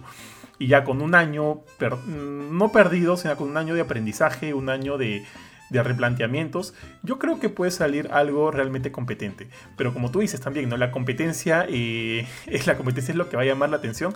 Así que a ver, ¿no? A ver qué sale. Este es un nuevo PES FIFA, tío y a ver cómo, cómo, le, va, cómo le van los dos. Desde Nintendo 64 no había visto algo como esto. En la época en la que existía el WCW, ahora como que volvemos al, al, asunto. Sí, tío, es un buen momento para estar vivos. Y ya, Ahora sí, pasemos a la siguiente noticia que tiene que ver con monstruitos, tío, porque The Pokémon Company ha revelado eh, nuevos detalles de lo que va a presentar la próxima semana. No sé si sepas, Jorge, pero esta semana que viene va a haber un nuevo Pokémon Presents. Y acá eh, oh, de hecho, esto se va a llevar eh, a cabo el 18 de agosto, que creo que cae miércoles, y miércoles 18 de agosto, donde este Pokémon Company va a comenzar, bueno, va a presentar muchos de sus títulos ya anunciados, ¿no? Por un lado están los fijos, fijos, fijos de todos, que son eh, Pokémon Brilliant Diamond y el Shining Pearl, que son los, los remakes de Pokémon Diamante y Perla. Y, finalmente, bueno, también vamos a ver un poquito más acerca de Pokémon Legends Arceus, que es el que menos se conoce y es el al que le tengo un poquito más de expectativa.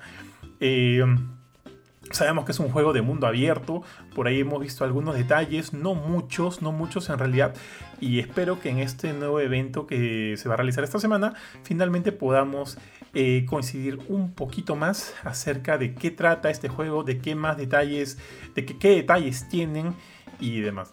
Ah, ah, eh, de hecho, creo que este evento eh, ah, concuerda con el 25 aniversario de la franquicia.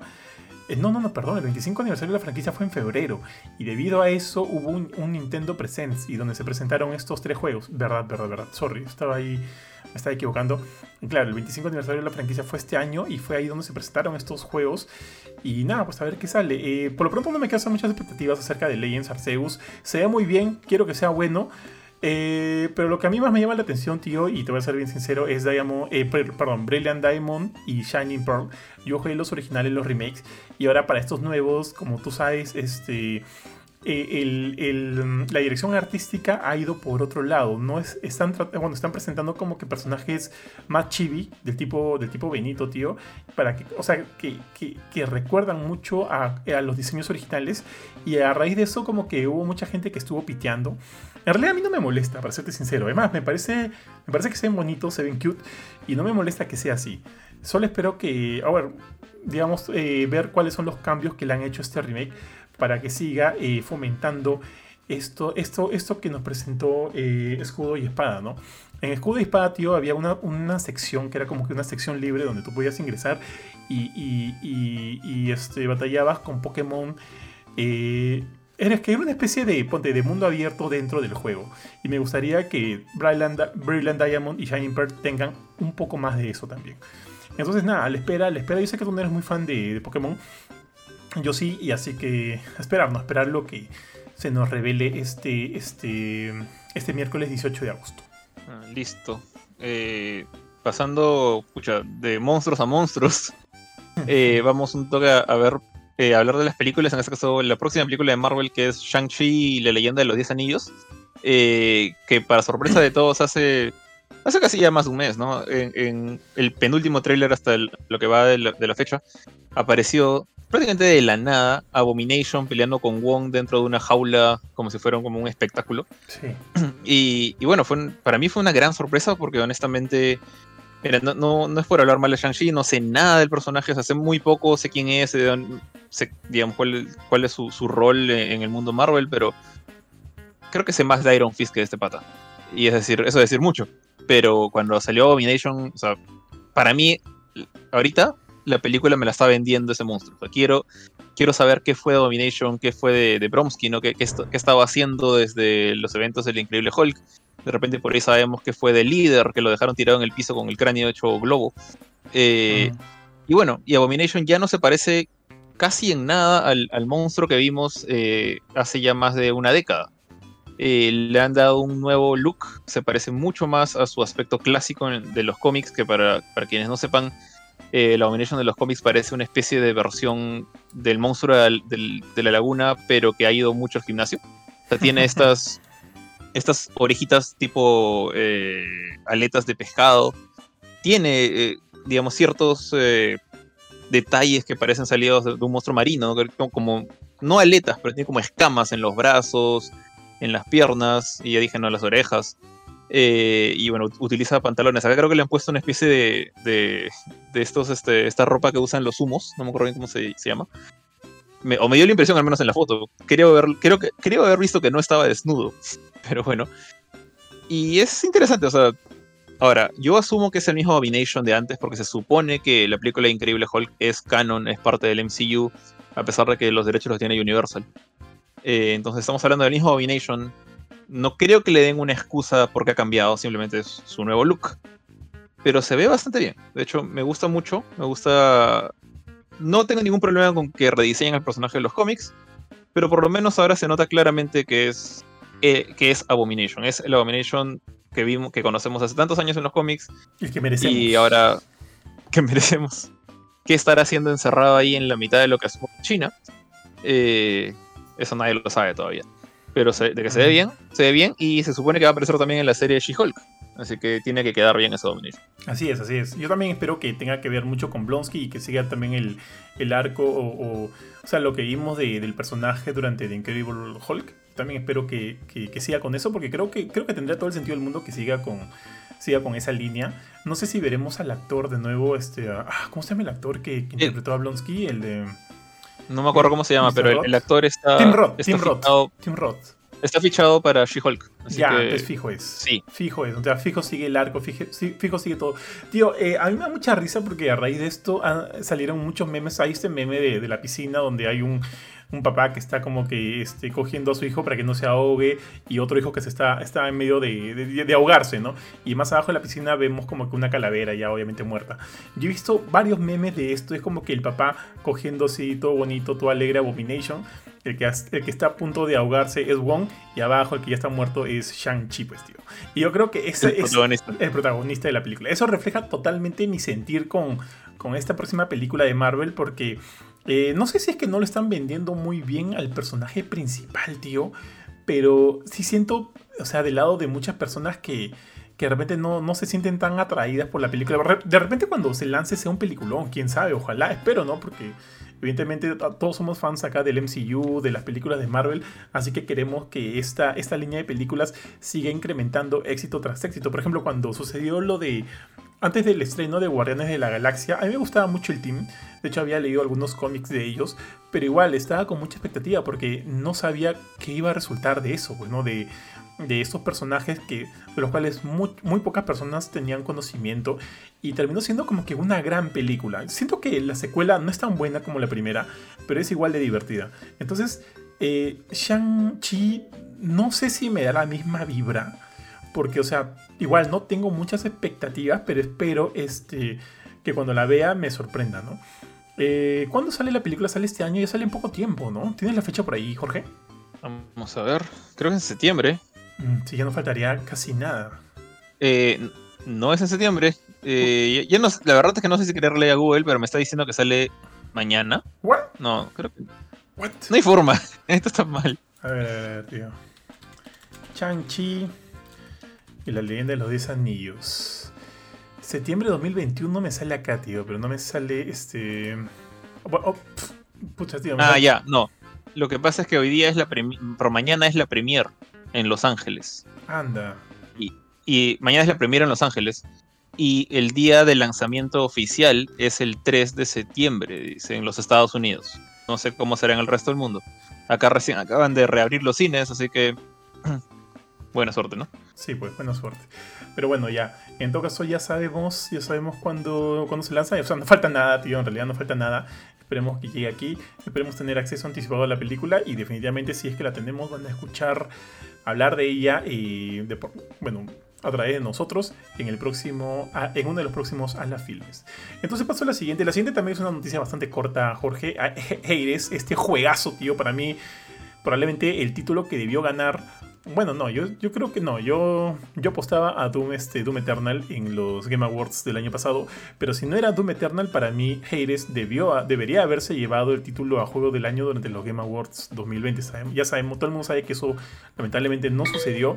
Pero bueno, hasta ese momento el título solo había sido lanzado para Nintendo Switch y para PC. Pero también este, lo bueno es que ya eh, el juego ya está disponible también para Xbox a través de Xbox Game Pass y para PlayStation. O sea, eh, ya no hay excusa para no jugar Hades, mi estimado, que es un probablemente para mí uno de los mejores juegos del año pasado.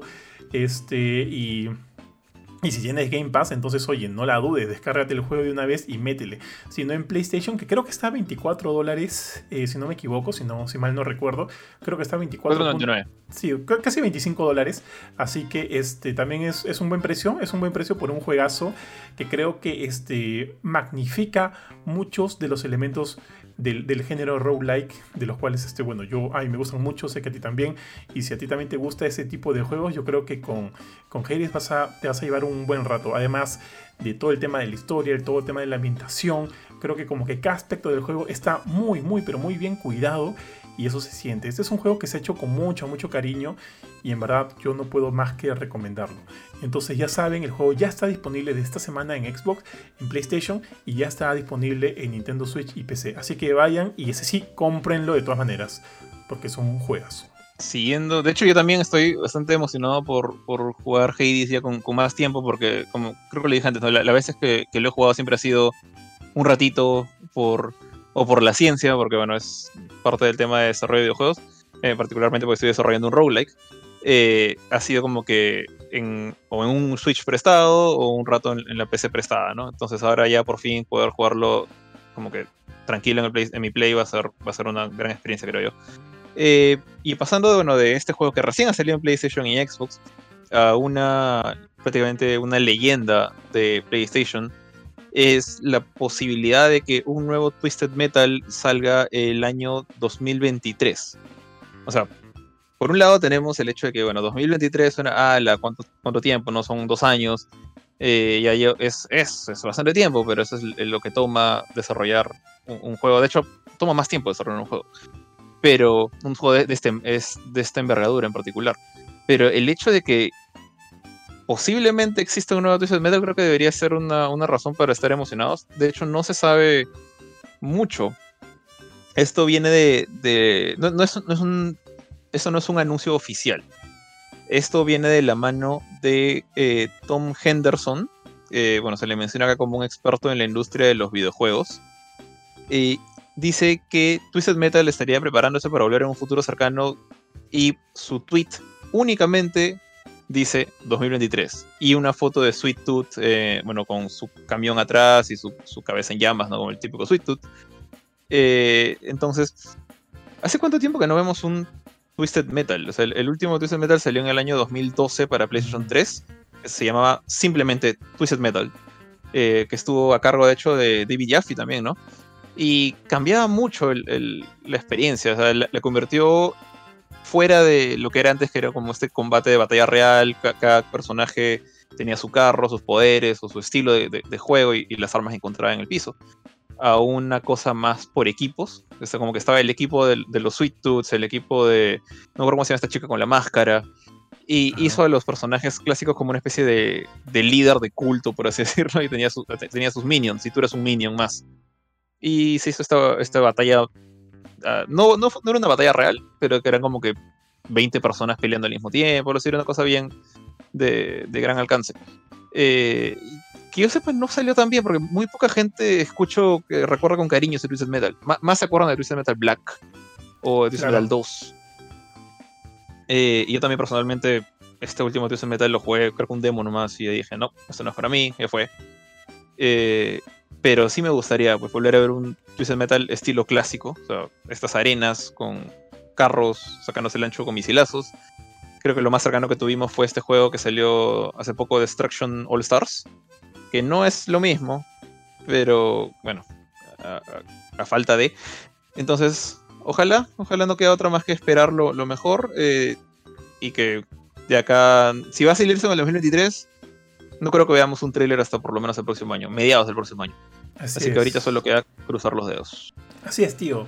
De hecho, eh, con lo que respecta al Twist Metal de 2012, me acuerdo que yo lo compré para PlayStation 3 en una oferta, tío. Lo compré a, me acuerdo, había 3 o 4 dólares y lo jugué porque no lo había jugado anteriormente. Esto, o sea, ese juego no lo había jugado y oh, definitivamente no me gustó. Yo también me quedo, definitivamente para mí, lo, eh, Twist Metal 2 creo que es uno de los, para mí, grandes juegos de la franquicia. Luego también recuerdo mucho el Black Tea o la canción Painting Black de Rolling Stone. Era increíble en ese juego, creo que le, le, le chuntaba, le, le caía pelo también me, me, gustó mucho ese juego. Lamentablemente no disfruté el del 2012, pero recuerdo que en la presentación del E3 el año antes salió eh, un Sweet, no sé si te acuerdas, ¿no? Una persona disfrazada de Sweet Tooth igualito al diseño en su, en su carro, este, no sé si es un carro de heladero, no sé qué es, pero me, pero heladero. me llamó tan, me impresionó tanto, tío, que de todas maneras quería jugar ese regreso de la franquicia. Lamentablemente no fue tan buena. Oye, pero este otro detalle, eh, como tú dijiste en algún momento, no se ha identificado de que este pata eh, Henderson, dijiste, eh, haya, haya comentado de que se trate necesariamente de un juego, porque si, si bien recuerdas, PlayStation Productions había dicho ya anteriormente, de hecho lo dijo el año pasado, que estaban trabajando también en una serie de Twist Metal. Entonces, esto bien también podría tratarse de una serie, o sea, de esa serie de la cual, de la cual les comentaron. De repente, no necesariamente de un juego. Sí, no lo había pensado para nada, pero tienes toda la razón. De hecho, esa serie o película, que sé yo, que va a ser ahora, está en el aire hace bastante tiempo, entonces podría ser el regreso de esto y, y estamos como que especulando por fuera.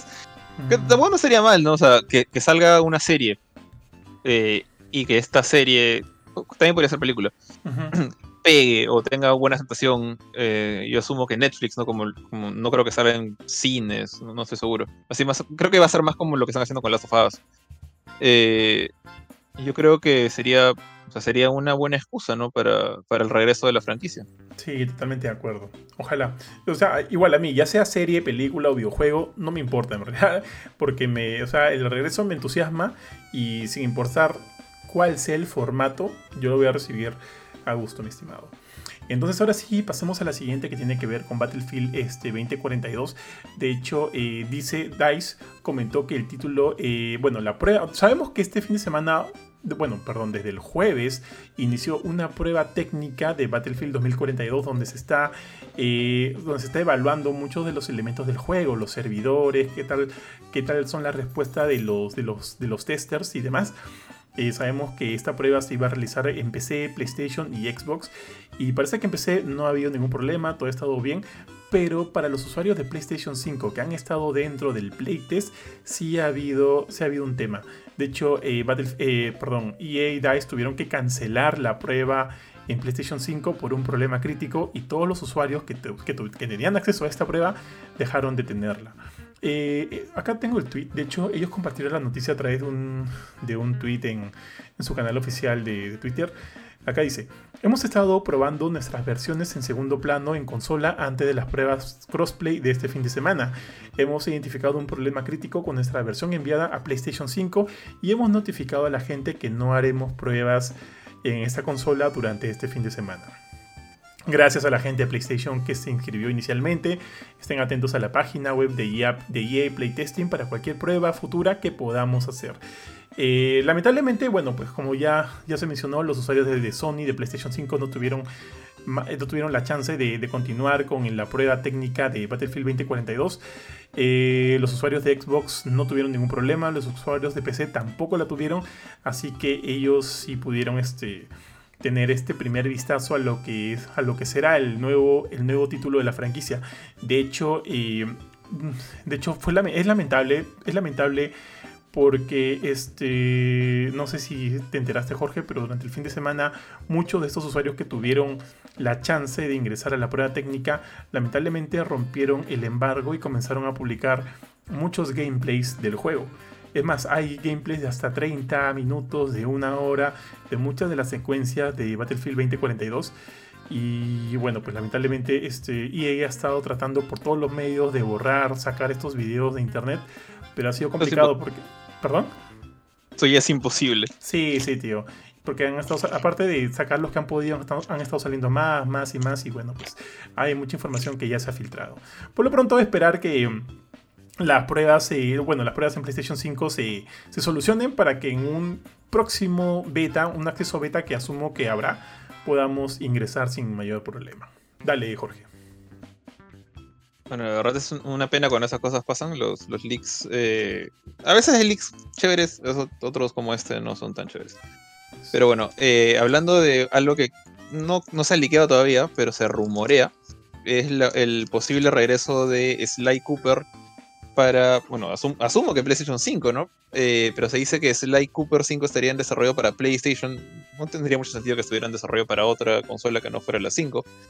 Y de hecho, ahora que lo estaba pensando justo cuando, cuando vi la noticia, era, bueno, Sucker Punch ya, ya está, ya terminó eh, Director's Cut. Esto ya, ya está más allá del Gold, ya creo que el juego sale a fines de mes. Entonces, quedaría la, gran pregunta de en qué andan. Entonces, por un lado, obviamente yo ya he dicho esto antes, ¿no? me, gustaría que, regresara Infamous, pero o sea, ya pasamos de, Infamous Second Son a una serie hiperrealista como Ghost of Tsushima. Quizás quieren como que cambiar un poquito de aires y creo que Sly Cooper sería una, un, buen cambio eh, para ellos. De hecho, son un equipo de excelente calidad. Cualquier cosa que quieran hacer creo que les va a salir bien. Eh, ahora, lamentablemente la fuente de este rumor es de un hilo de Reddit, eh, algo que salió de 4chan, escrito por eh, Nick Baker, que es una persona, no es un especialista ni nada por el estilo, pero es una persona que ha tenido filtraciones bastante precisas el año, durante este año. Su comentario, lamentablemente, ha sido cambiado en, en Reddit. Así que no sé exactamente qué fue lo que dijo. Lamentablemente vi la nota muy tarde. Pero bueno, lo, único que dice en, el título del thread que empezó todo esto, dice Sucker Punch estaría haciendo algo con Sly Cooper. Entonces, esto es más que nada un rumor, es algo como para estar atentos más que emocionados, similar a lo que dije antes con Twisted Metal. Así que no, no sé, si por ahí son fans de Sly, por lo menos hay el guito de esperanza. Acuérdense también lo mismo pasó con Crash. Nadie pensó que Crash volvería y ya volvió. Así que quién sabe, ¿no? Podría pasar lo mismo con el Mapache. Sí, tío, el último que yo jugué fue Thief Zone in, Time. Me pareció bastante chévere. No es que le tenga mucho cariño al, al, Mapache, pero, pero paja, paja que regrese. Eh, ahora, ¿sería por ¿tú crees que sería por el mismo Sucker Punch, tío? Yo, yo creería que ellos, este Inclusive antes harían una secuela de Ghost of Tsushima. Escucha. A ver. Bueno, cuando salió Infamous 1, sí hicieron. Hicieron puro Infamous por mm. mucho tiempo. Eh, pero no sé. Ghost of Tsushima es fue tan grande y ahora está creciendo un poquito más. No sé, yo, yo si estuviera en el, en, el, en el lugar de ellos estaría un poquito aburrido. O sea, como que creativamente te, te, te, mata esto. O sea, justamente creo que por eso es que mucha gente se quejaba de Assassin's Creed, ¿no? De que salía una y otra vez y prácticamente lo mismo. Eh, hasta que les dieron un descansito para. Y empezaron incluso Ubisoft a intercalar equipos, ¿no? Para que no se, no se quemen. Eh, o tengan más tiempo de trabajar. Pero no sé, si, si yo soy parte de Sucker Punch, si, si fuese, me encantaría. Si es parte de Sucker Punch, este. No quisiera haber trabajado, pues, que seis años en este juegazo como Tsushima, termina y me dicen, bueno, hora de hacer el 2. no preferiría, honestamente, preferiría el, el, descanso de, bueno, ¿qué podemos hacer con ese live? ¿no? es un juego completamente distinto y, y, eso por lo menos ayuda un poquito a, a limpiar el aire pesado de la oficina. Sí, es verdad, es verdad. Pero bueno, al final todo esto va a depender, pues, ¿no? De, de Papá Sony. A ver qué, sí. qué es lo que dicen. Eh, pasando de ladrones a superhéroes, eh, Marvel's Avengers ha mostrado por fin ya más gameplay a través de diferentes medios de prensa de lo que es eh, la nueva expansión gratuita War for Wakanda, que estrena al personaje de Black Panther como superhéroe jugable, y también un nuevo, nuevo ambiente, le, dicen biomas en este juego, que es este, justamente Wakanda. Eh, de hecho, después de haber visto las dos expansiones con los dos Hawkeyes, que no fueron la gran cosa, o sea, los personajes son chéveres, pero las expansiones en sí son un poco vacías, no traían casi nada de enemigos nuevos, se acababan en 20 minutos. Lo que se ha visto de, de War for Wakanda y lo que han dicho los medios de prensa que han podido jugarlo, creo que han jugado ya una hora más o menos, ya de por sí que digan he jugado una hora de esto y no lo he acabado, significa que dura tres veces lo que duró la de Hawkeye. Entonces es, es una gran mejora por ese lado. Sí. Eh, se dice que este, Black Panther se parece mucho a un cruce entre el Capitán América y Black Widow, o sea, pelea mucho de manera física, eh, tiene combos aéreos, he visto que hace como que juggles, levanta a la gente con sus garrazas y en el aire le sigue pegando, o sea, eso me recuerda un poco a Capitán América. Eh, tú, tú eres experto en ese personaje. y y bueno, han mostrado un poquito más de lo que es la historia. O sea, este T'Challa acaba de perder a su padre. Eh, hace poco dicen que lo, perdió por una tradición dentro de Wakanda. Entonces el pata como que ya no confía en su gente, no confía ni en Shuri ni eh, en su hermana. Eh, y bueno, es como que la historia es básicamente él aprendiendo a confiar en otras personas. Y esas otras personas, aparte de Shuri y, la gente de Wakanda, es estos extranjeros, los Avengers, que vienen a Wakanda supuestamente a ayudar.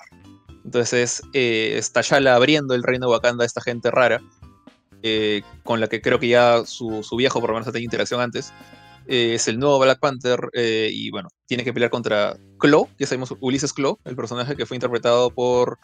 Ay, me olvidé de Gollum. ¿Te acuerdas cómo se llama el, el, el pata, el este... director actor? Ah, ¿cómo se llama este brother? Chama, ya te digo, tío. Se me fue el nombre. Eh, bueno, eh, Claw, el tío, personaje Andy Serkis, que... Andy Serkis. El personaje que en el MCU fue interpretado por Andy Serkis, ahora es otro, otra persona. Eh, y sorpresivamente para, creo que sorpresa, de, al menos mía, no esperaba ver a Crossbones acá. O sea, esperaba que Crossbones apareciera en un evento del Capitán América. Pero Crossbones también va a aparecer aquí como un nuevo villano, lo cual entre Chloe y él, y este, el, el nuevo, hay nuevos, nuevos tipos de enemigos normales. O sea, Crystal Dynamics está lanzando cosas que los fans esperaban hace mucho. O sea, más variedad de enemigos, más villanos a vencer, porque creo que ya, ya hemos matado a Taskmaster como por lo menos 1500 veces los que siguen jugando esto, las 80 personas que siguen jugando Marvel Avengers. Por Abomination está hecho una pasta verde en el piso. Así que, que, traer nuevos personajes, nuevos villanos, particularmente nuevos villanos, va a ayudar un montón. Ojalá, ojalá todo esto sea para mejorar el juego. No tenemos muchas noticias de Spider-Man. Se espera todavía que salga este año. Pero el día de mañana va a haber un War Table, estos eventos streaming slash video de Crystal Dynamics. Así que ojalá, ojalá las cosas pinten bien para este juego. Sí, sí, sí. O sea, igual. Mmm, sí, también escuché que, o sea, Spider-Man seguía todavía en planes para este año. Pero tiene todo el sentido del mundo que no estén hablando todavía mucho ese personaje cuando se nota que hay bastante trabajo y esfuerzo en War for Wakanda. Y evidentemente quieren que. Quiere como que toda la atención se enfoque en eso, ¿no? Se enfoque ahorita en lo que viene con, con T'Challa, con Black Panther y demás. Entonces tendría sentido, tío, pero igual, sí me gustó, o sea, sí escuchamos, ¿no? Dijeron que, creo que fue una entrevista en, este portal Coming Soon donde dijeron que Spider-Man todavía está en planificación para este año, pero una vez ya lanzado Wakanda sí me gustaría ver un poquito más de Spidey, tío, porque hasta ahorita siento que ha sido, no, no llega al nivel de metida de rata, porque obviamente no, todavía no, no llegamos a ese nivel, pero se siente muy, un personaje que al inicio fue como que el boom, el boom del juego, se siente como que muy olvidado. Entonces esperemos que una vez ya lanzado esta expansión War of Wakanda que pinta bastante bien, ojo, y te lo digo yo que abandoné Avengers después de la campaña y por ahí algunas semanas más jugando contigo, jugando con Pancho, ya bueno, yo lo abandoné. Eh, podría regresar por, por, por War for Wakanda porque sí se ve chévere, tío, se ve chévere y me gustaría ver eh, cómo ha seguido evolucionando el juego desde el momento en que lo dejé. Así que paja, paja por eso. Eh, bueno, hay una última noticia antes de pasar a, los reviews, que es también la tercera noticia de juegos de pelea, que eh, Arc System Works, y la gente de Team Red, su, equipo de desarrollo de Guilty Gear, Strife, han anunciado ya quién es el, la identidad del segundo personaje DLC de este primer pase de temporada, que es, bueno, es Jaco, un personaje que ya estaba eh, como parte del modo historia de Guilty Gear. De hecho, creo que no sorprende a nadie que, que esta, esta chica slash inteligencia artificial se una oficialmente al, al, cast de personajes porque, bueno, su modelo estaba ahí, su voz está ahí, estaba completamente ahí, igual que Gold Lewis, el, el, pata que, que, salió como primer personaje, Gold Lewis Dickinson, este eh, secretario de defensa de los Estados Unidos, que es mucho más grande que, que un muro de, dos metros. Eh, ahora tenemos a, esta chica que ya ha estado antes en Guilty Gear Xrd. Eh, ella apareció en Guilty Gear Xrd Rev, el. Sí, el Revelator. Eh, que es, la tercera hermana Valentine. Ahorita solamente tenemos a Ram Letal, no está este. Olvidé el nombre de la otra, de otra hermana Valentine, pero está, está Ram Letal y ahora está eh, Jaco Valentine, que es la. Es como una especie de reconstrucción de inteligencia artificial slash resurrección de Arya Hale, que es la, la flaca de Soul Bad Guy, protagonista. Entonces, ella es súper importante en la historia. Entonces, es bien raro que no haya estado jugable desde un comienzo. Pero bueno, para algo se lo estaban guardando, no sé por qué, pero ya está por fin, o ya está por llegar eh, a finales de este mes, el 27 de agosto, como segundo personaje DLC para todas las personas que tienen el pase de temporada. Y a partir del 30 de agosto va a estar disponible como compra individual si es que solamente quieres comprarla a ella. Listo, muchachos. Entonces, ahora sí pasamos con los reviews. En este caso, los previews. Los previews que tenemos de la semana. El primero de ellos es Back for Blood, que tuve la oportunidad de jugarlo con, con todos, con todo el staff de Gamecore. De hecho, gracias a la gente de WB Games, que nos dio eh, un código para el acceso anticipado del juego. Y bueno, de neta puedo decirte que le he pasado bien. Le he pasado bastante bien en Back for Blood. Tiene toda la esencia, todo el feeling de lo que fue Left 4 Dead en su momento. Que de hecho fue un juego eh, que lo jugué constantemente con muchos amigos. Eh, pero bueno, pues ahora tenemos esta, esta, esta nueva cara del género eh, de parte también de Turtle Rock Studios. De hecho, ellos fueron los que también desarrollaron Left 4 Dead en su momento. Así que es paja verlos regresar de una manera a este género con el cual les va bastante bien. De hecho, no sé si tú lo jugaste Jorge y Wolf. Y Wolf también fue un juego de Turtle Rock Studios, pero que no, digamos que no eh, digamos que no la chuntó, ¿no? No la chuntó del todo. Yo pude jugarlo un poco, no lo jugué mucho. Eh, o sea, me acuerdo que cuando lo compré, lo quise jugar fue porque sabía que Turtle Rock Studios estaba detrás, detrás de, este, de este producto y dije, ok, vamos a ver este, cómo les fue, ¿no? Pero siento que, siento que no les ligo de repente ellos tienen como que una, no sabría si definirlo como que un mejor alcance a tratar estos escenarios con hordas de enemigos que, que vienen por todos lados mediante eh, trabajo cooperativo de, entre tú y tres amigos más. De repente le va mejor los zombies, quién sabe, tío. Porque con los monstruos estos de Evolve no les, no les, no les digo tan bien. Pero bueno, en todo caso, eh, tenemos ahorita Back for Blood, que como ya lo dije al inicio, sí se mm, alinea mucho mejor con lo que fue Left 4 Dead y con lo que Turtle Rock Studios sabe hacer bastante bien. Estos juegos cooperativos entre cuatro personas en los cuales tú vas avanzando a través de diferentes escenarios, eliminando hordas de zombies, eliminando monstruos zombies, eh, eh, mientras intentas cumplir con algunas tareas que tienes que de todas maneras realizar y tratar evidentemente evitar de morir o que tus compañeros mueran. Para esto tienes como que una gran eh, tienes un gran arsenal de armas en realidad, tío. Eh, bueno, yo jugué contigo, yo no sé qué armas utilizabas, Jorge, pero yo eh, me movía entre escopetas, rifles de asalto, pistolas y por ahí algunas armas de melee como unas hachas que sí me permitían tratar de mantenerme con vida durante la, los raids de esta, con, estos, este, con estas hordas de, zombies. Creo que acá se llaman los Riden, si mal no recuerdo, tío. Se llaman los Riden, que, bueno, para efectos son zombies por todos lados. Y bueno, Visualmente el juego se ve bastante bien, creo que se ve este, muy muy interesante.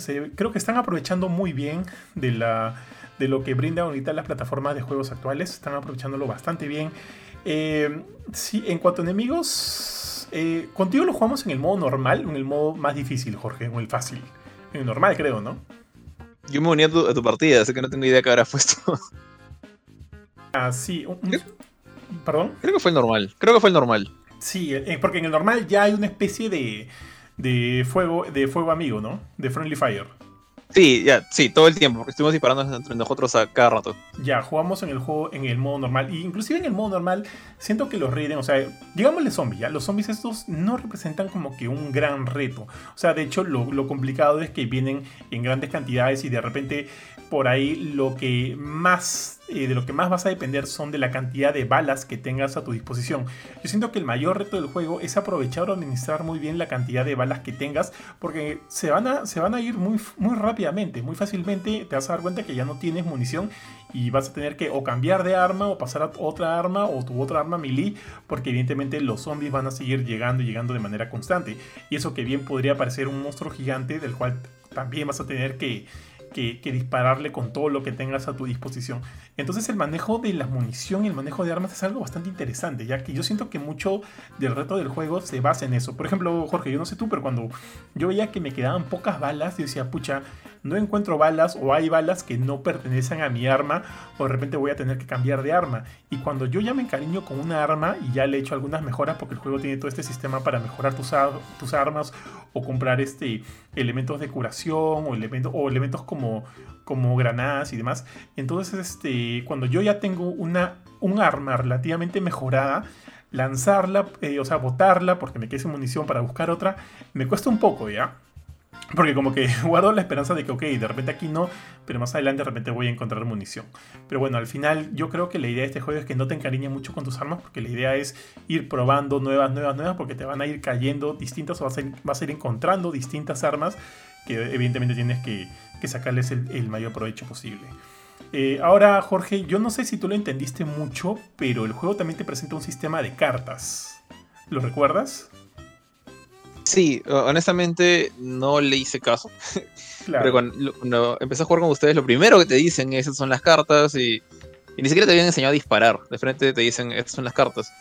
Y dije, pucha, les pregunté a ustedes, ¿tengo que leer esto? Porque ya quería como que unirme y, y solamente apreté X tantas veces como fue necesario para avanzar.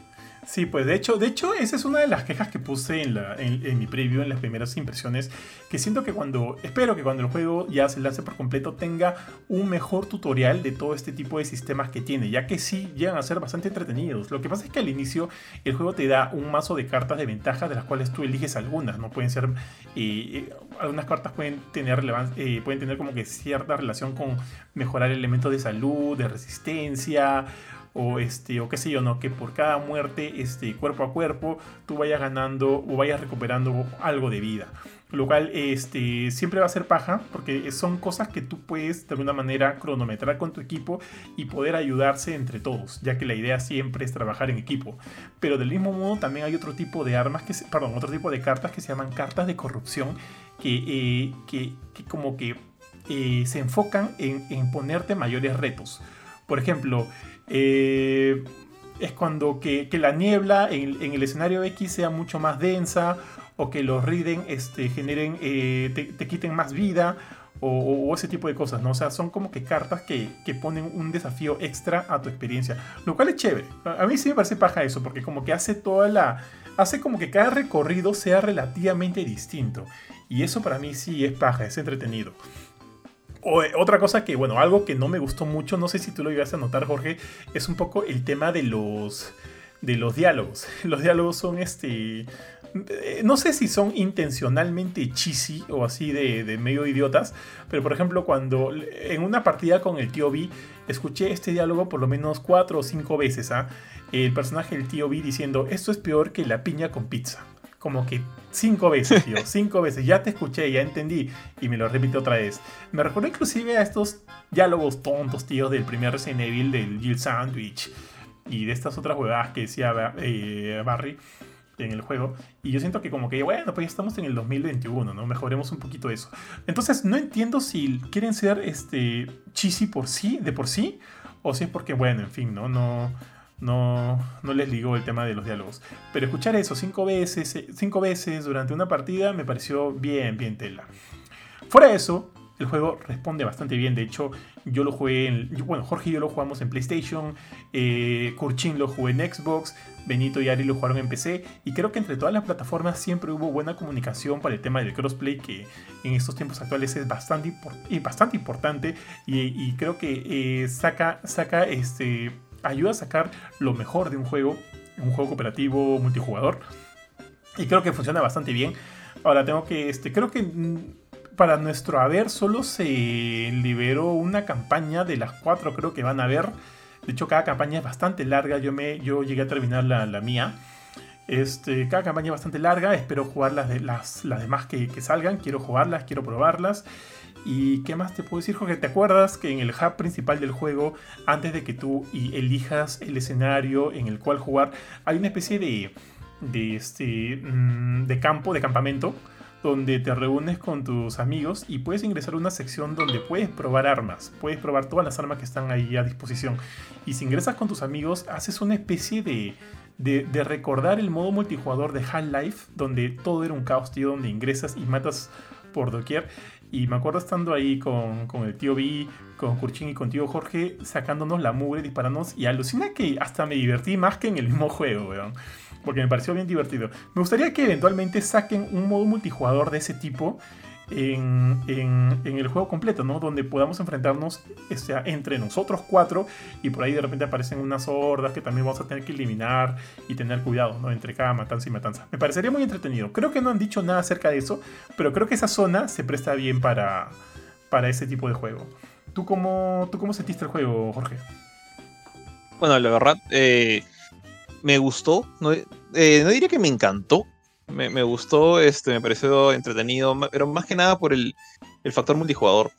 O sea, creo que haberlo jugado, si lo jugaría, si lo jugara yo solo, no se sentiría el mismo feeling. O sea, sentiría más que un poquito más. Eh, si bien el, shooting está bastante bueno, lo sentiría más como que.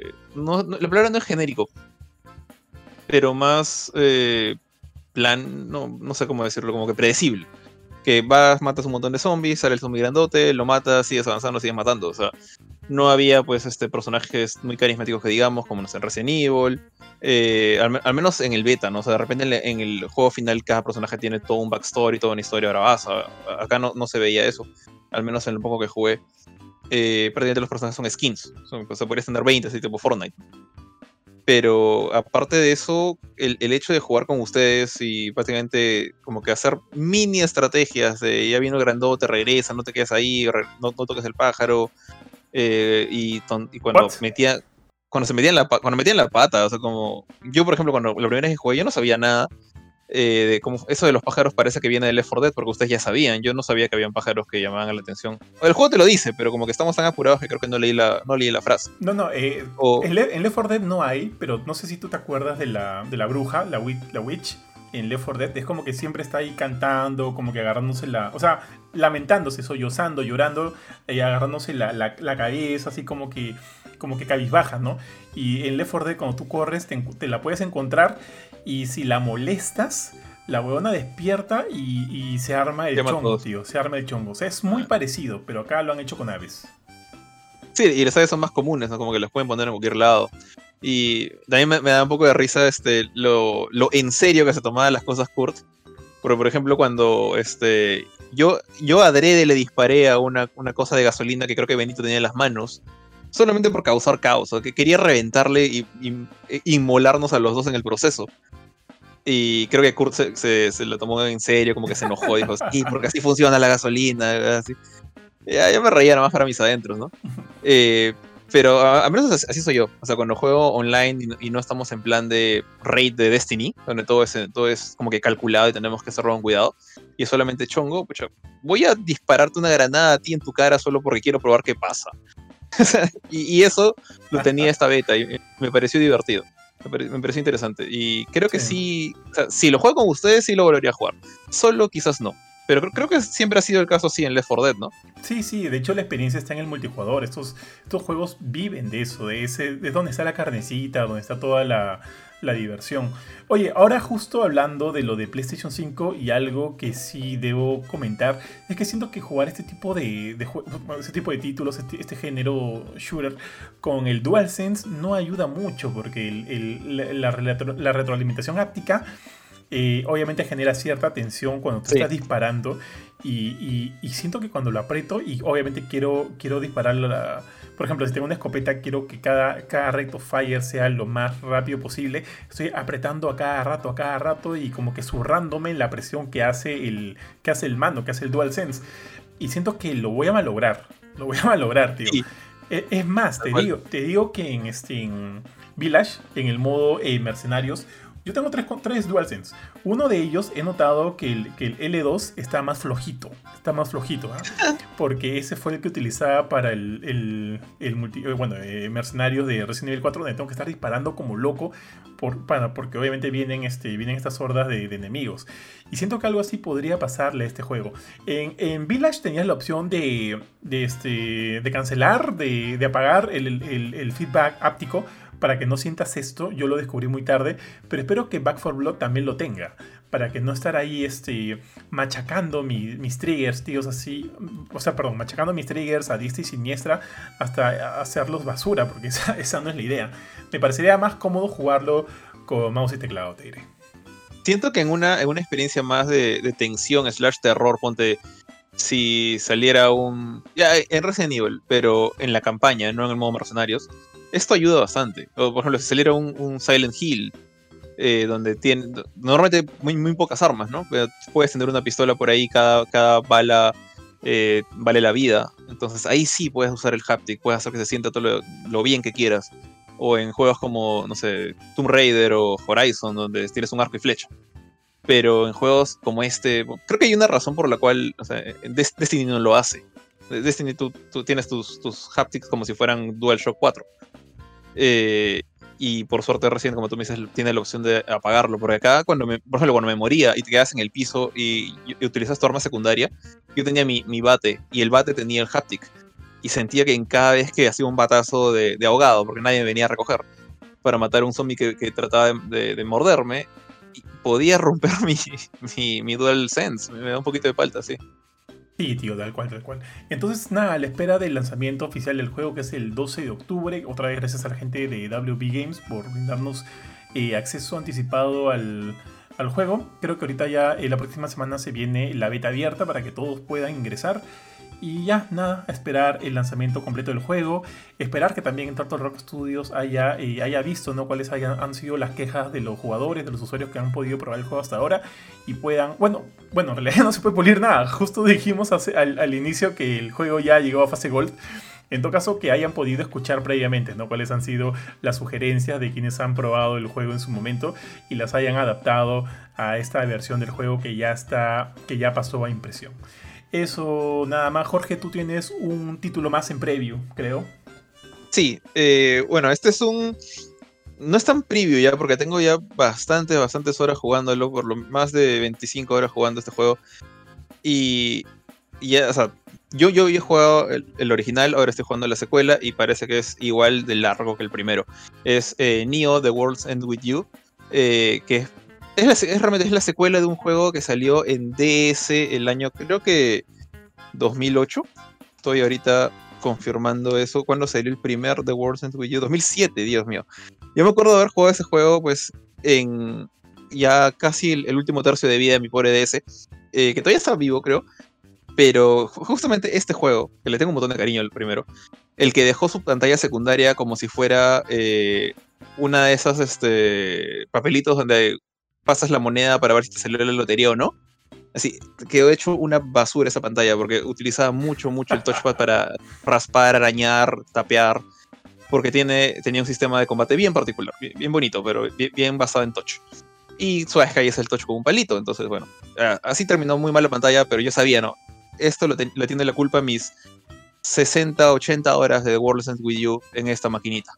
Ahora estoy jugando Neo, The World Ends With You, de hecho una, una secuela que ya se sabía que iba a salir eventualmente porque la gente de Square Enix, particularmente Tetsura Nomura, Nomura, perdón, Tetsuya Nomura, se me rayaron las consonantes, hizo un remake de este juego, primero para móviles y luego para Nintendo Switch. Y cuando salió Nintendo Switch, agregó un episodio extra, un, digamos unas, creo que como unas tres horas más de juego, en el cual, bueno, el ocurría todo después del epílogo, que cerraba bien bonito el juego. Lo, sentí un poquito como Kingdom Hearts en el sentido de que el primer juego cierra bastante bien, cierra de manera conclusiva, no hay cosas en el aire. Pero cuando sacó la versión de Switch, agregó un episodio extra en el cual el protagonista regresaba a este mundo extraño, eh, que ahorita voy a explicar un poquito más. Y como que se estiraba un poquito más la historia y obviamente terminó un cliffhanger, porque es súper corto ese episodio extra un cliffhanger en el cual el, protagonista queda atrapado otra vez en este, en este mundo raro, eh, uno de los villanos es resucitado, aparece un nuevo villano, cosas que, pues dije, me olieron un poquito Kingdom Hearts, sentí como que acá Nomura quiere seguir contando la historia y la está abriendo un poco a la mala. Eh, y mantengo esa opinión frente al, al episodio extra de Switch. O sea, es un extra que se nota forzado para la existencia de una secuela. Esto no quiere decir que la secuela sea mala. De hecho, la secuela me parece muy chévere hasta ahora lo, que he jugado, las 25, 30 horas que he jugado. Eh, el sistema de combate está completamente rehecho. Y bueno, para hablar un poquito en contexto, ¿de qué, de qué trata The Wars End With You? Eh, es una historia que habla así como una especie de leyenda urbana en el sentido de que te dicen de que la gente... Todo esto para esto ocurre en Japón, el Japón moderno, en, en Shibuya. Si una persona muere, eh, hay chances de que sea llevado a esta realidad alterna que le dicen el Yuji, como que Underground UG, y el mundo normal le dicen el RG, el Real, real Ground, el, mundo real. Eh, entonces, si estás en el, en el, en el Underground, eh, tú, digamos, sigues tu vida, entre comillas, normal en, el, en, las ciudades de, Tokio, en Shibuya, pero te das cuenta que estás como metido en una especie de juego de realidad aumentada. Eh, hay esta gente que se llaman los Reapers, que son como los administradores del juego, que sueltan monstruitos en el mundo, que le dicen lo, the noise, como que el ruido le dicen a, los monstruos, y hacen cosas como, por ejemplo, imagínate que estuviera, que es, este mundo se llevara a cabo en Lima, y quieres cruzar, no sé, quieres cruzar la Javier Prado por, el, por la Avenida Aviación. Y cuando llegas a la, Avenida Aviación hay una, hay una reja roja que parece como que cadenas enorme en, frente a la rambla y te dicen, no vas a pasar por acá hasta que cumplas tal cosa. Y hay un Reaper ahí cuidando la puerta y te dice, ok, ¿quieres pasar por acá? Tienes que matar cinco monstruos, o tienes que hacerme esta trivia, o tienes que comprar este ítem. Y básicamente así, así funciona el, juego de los Reapers, le dicen a este, este mundo, este juego extraño en este mundo. Eh, entonces toda la gente muerta está atrapada ahí y te dicen, si juegas este juego por siete días y ganas, eh, tú tienes el chance de pedir un deseo. Y si ese deseo es regresar al mundo normal y regresar a la vida, bueno, bien por ti, lo puedes hacer. Eh, la diferencia entre este y el anterior, que también se llevaba a cabo en el mismo juego, en el juego de los Reapers, es que ahora ya no, la competencia no es por parejas, sino por equipos. Entonces tú tienes a tu nuevo protagonista que acaba de morir junto a su mejor amigo. De hecho, no sabes cómo has muerto, no es como en Guns que ves la cabeza volando. O sea, tú no, no simplemente llegaste a un punto en el que estaba que, estás, estabas paseando con tu amigo en el, en el, Shibuya Crossing y de la nada ves gente, en el comienzo de la historia, esto no es mucho spoiler, es el intro, ves gente peleando contra unos monstruos con rayos y bolas de fuego y empiezan a caer los carros y cosas y, y, estás, en el, estás en el, en el. O sea, te dicen estás muerto, pero tú no sabes cómo has muerto. Eh, y te dicen, bueno, estás metido en este mundo, eh, tienes que ganar este juego si quieres, si quieres escapar de acá. Y bueno, ahí conoces otras personas y. ya, ya entraría spoilers si, si avanzando más, pero. Eh, por ejemplo, conoces personajes del juego anterior. Eh, uno, de hecho, uno de los miembros de tu equipo es ese villano. Es, uno de los mejores villanos del primer juego. Que, en el primer juego murió. Pero en este episodio extra que dije de Nintendo Switch fue resucitado. Entonces ahí te das cuenta más o menos qué cosa quería hacer Nomura, cómo estaba arreglando sus piecitas de, manera un poquito forzada para que esta secuela funcione. Entonces, este villano que a mí me parece bravazo como villano, ahora es héroe, o sea, entre comillas héroe, con motivos eh, escondidos que, digamos, si tú nunca has jugado la, precuela, tú no sabes, de repente tú piensas que este pata es un experto que ya estaba hace tiempo en el juego, eh, te dice, ¿no? Ya yo he jugado esto antes, eh, y te está ayudando, es, es, tu, es tu maestro, por así decirlo, pero yo que he jugado la, precuela, sé que este pata era un desgraciado antes. entonces te dejan esos misterios, te dicen, por ejemplo, de que eh, el protagonista de, la 1, tú no sabes dónde está, pero al final del juego de Switch, del, remake de Switch, tú sabes que él queda atrapado ahí. Y te, como que te dicen, al menos en lo que he jugado hasta el momento, te, ponen sus hints de que está ahí. Y, por el trailer que salió hace mucho tiempo sabemos que Neku está ahí. Entonces hay bastante conexión con el 1. Hay bastantes cosas que, que necesitas haber jugado la 1 para sacarle todo el provecho a este juego si no supiera nada de la 1, por ejemplo, al hasta lo que he jugado ahorita, es una historia interesante. Eh, atrapante, sí, bastante carismática. Los protagonistas me caen súper bien. De hecho, eh, Neku era el típico héroe de Square Enix eh, emo y que odiaba a todo el mundo. Esto ya no pasa en esta secuela. Todos los personajes son, están tratando de hacer lo mejor para ganar, están tratando de, salir de, esta sin odiar al prójimo. Neku literalmente utilizaba audífonos para no escuchar al mundo. Era, era un personaje súper Nomura. Estos se ven mucho más likeable. O te, encariñas con ellos. Eh, incluso con el villano. El villano no, parece villano. me, confunde mucho la manera de actuar de Minamimoto, se llama el pata. Eh, quiero saber qué pasa con él. creo que me faltan todavía bastantes horas para, descubrir estos twists. Pero pasando al gameplay, eh, una de las cosas de las que yo más me quejaba de los remakes del primer World With You eh, era que cuando pasó a celular y cuando pasó a Switch perdió mucho el encanto del, del touchscreen. Y no del touchscreen, del, del dual screen del DS. O sea, porque el Switch, celulares tienen touchscreen, pero en el DS tú jugabas con dos personajes al mismo tiempo, uno en cada pantalla. Y tenías que, básicamente, tu, tu cerebro tenías que partirlo en dos para estar atento en los dos lados. Cosa que ya no, no pasó en Switch. En Switch jugabas con uno y punto. El otro estaba como con un ayudante súper simple. Eh, acá tienen un sistema completamente distinto, ya hecho para controles, para botones. Se puede jugar en Play 4 justamente por eso, en PC también y, bueno, y en Switch. Eh, donde cada uno de los personajes que tienes tú le, das un poder en la forma de un pin. Literalmente pines redonditos con colores. Eh, que puede ser lanzar bolas de fuego, lanzar bolas eléctricas, este, generar una especie de espada de luz de tu brazo, cargar un carro y tirarlo en la cabeza a un enemigo. Hay una gran cantidad de poderes, pero tú le asignas uno a cada uno de tus cuatro personajes. Entonces, cuando tú juegas el juego, cada uno de esos personajes se convierte en un botón. Eh, puede ser cuadrado, triángulo, L1, R1, o sea, los, cuatro de arriba o el cuadrado y el triángulo. Y tu objetivo es más que nada esquivar, literalmente esquivar los ataques, porque es un RPG de acción. Acá no hay menús, todo es eh, tiempo real. Y más que simplemente esquivar y atacar de manera tranquilo, pasiva, es mandarte con todo y hacer combos.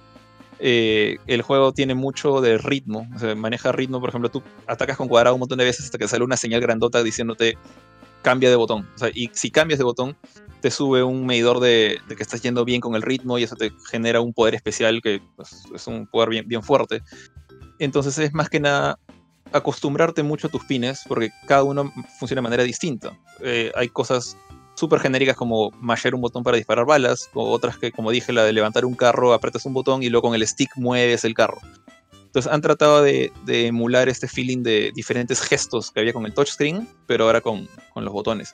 Y hacer cuatro de esos al mismo tiempo. O sea, porque puedes, como son cuatro botones separados, puedes tener dos personajes atacando a la vez. Y hay, o más, hasta cuatro, ¿no?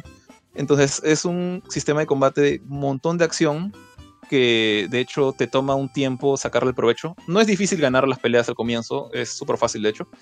Pero cuando ya quieres hacer combos más complicados, te das cuenta, pues tienes que apretar cuadrado varias veces. Luego, mientras estás apretando cuadrado, tienes que estar cargando R1 para disparar un poder cargado.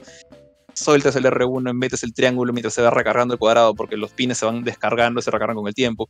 Y hacer combos se vuelve una especie de ejercicio de ritmo, como si fuera jugando un juego de ritmo, más o menos.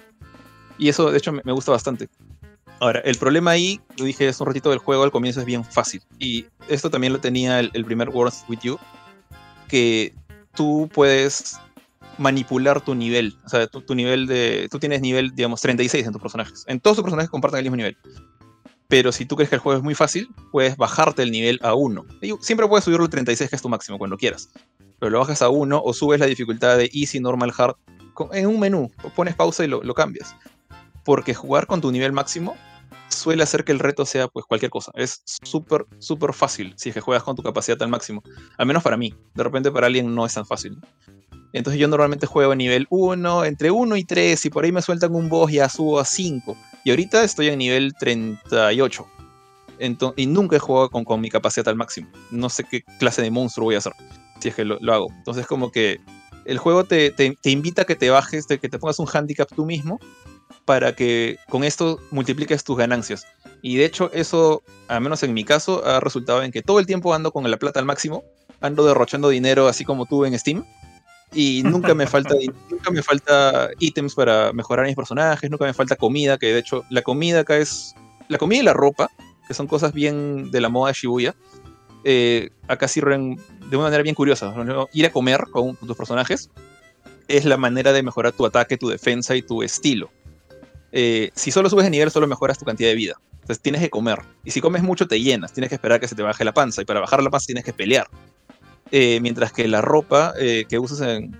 la, ropa así súper extravagante de, de idol japoneses que puedes comprarte ahí, no te cambian a ti visualmente, nunca pero eh, te suben tus stats como otra vez ataque, eh, defensa, vida, y para poder usarlos tienes que subir tu nivel de estilo. O sea, si quieres utilizar pues, una, falda de cuero, no te cambia la experiencia, solamente la ves en tu, en tu inventario. Tienes que tener estilo, no sé, 100, pero tú naces con estilo 18, entonces tienes que comer para subir tu estilo. Y está este tema de la moda ¿no? que, había antes en el 1. No está tan marcado acá como en, como en el primer juego, pero es una cosa más que nada curiosa del, sistema de inventario de Words With You. Entonces, ya como para cerrar este, el, preview, que como dije, la historia me está gustando. Eh, todos estos minijuegos que te, ponen los Reapers para ir avanzando día a día. Eh, y como que te van narrando esto como si fuera una competencia de cómo le van los equipos, quién tiene más puntos, porque estás jugando su juego a través de una semana. De, de hecho, no es una semana, son varias semanas pero la primera semana como que te plantean todo y te explican de que el que llega primero escapa, pero ya hay unos veteranos que no quieren irse, o sea, ganan siempre y se quedan en el juego y, siguen sacando el ancho los nuevos. Y si quedas último, pues mueres definitivamente. Entonces hay este factor de riesgo en la historia, eh, pero sí se, siente bien dinámica. De hecho, en ningún momento vas a ver tus personajes como que muertos de miedo, de terror, de voy a morir. ¿no? Es como que, bueno, a veces. Pero normalmente están como que bien ¿cómo decirlo?, eh, animados optimistas. Eh, y cada uno de tus protagonistas tiene poderes que puede manipular un poquito la historia. De hecho, no es que tú puedas manipularla abiertamente. El juego te dice cuándo lo puedes usar. Pero ponte, uno de ellos eh, tiene el poder de regresar en el tiempo y cambiar ciertos diálogos, acciones que hiciste antes. El juego te obliga a hacerlo. No es algo que, uy, saco el final B o el final A de manera opcional.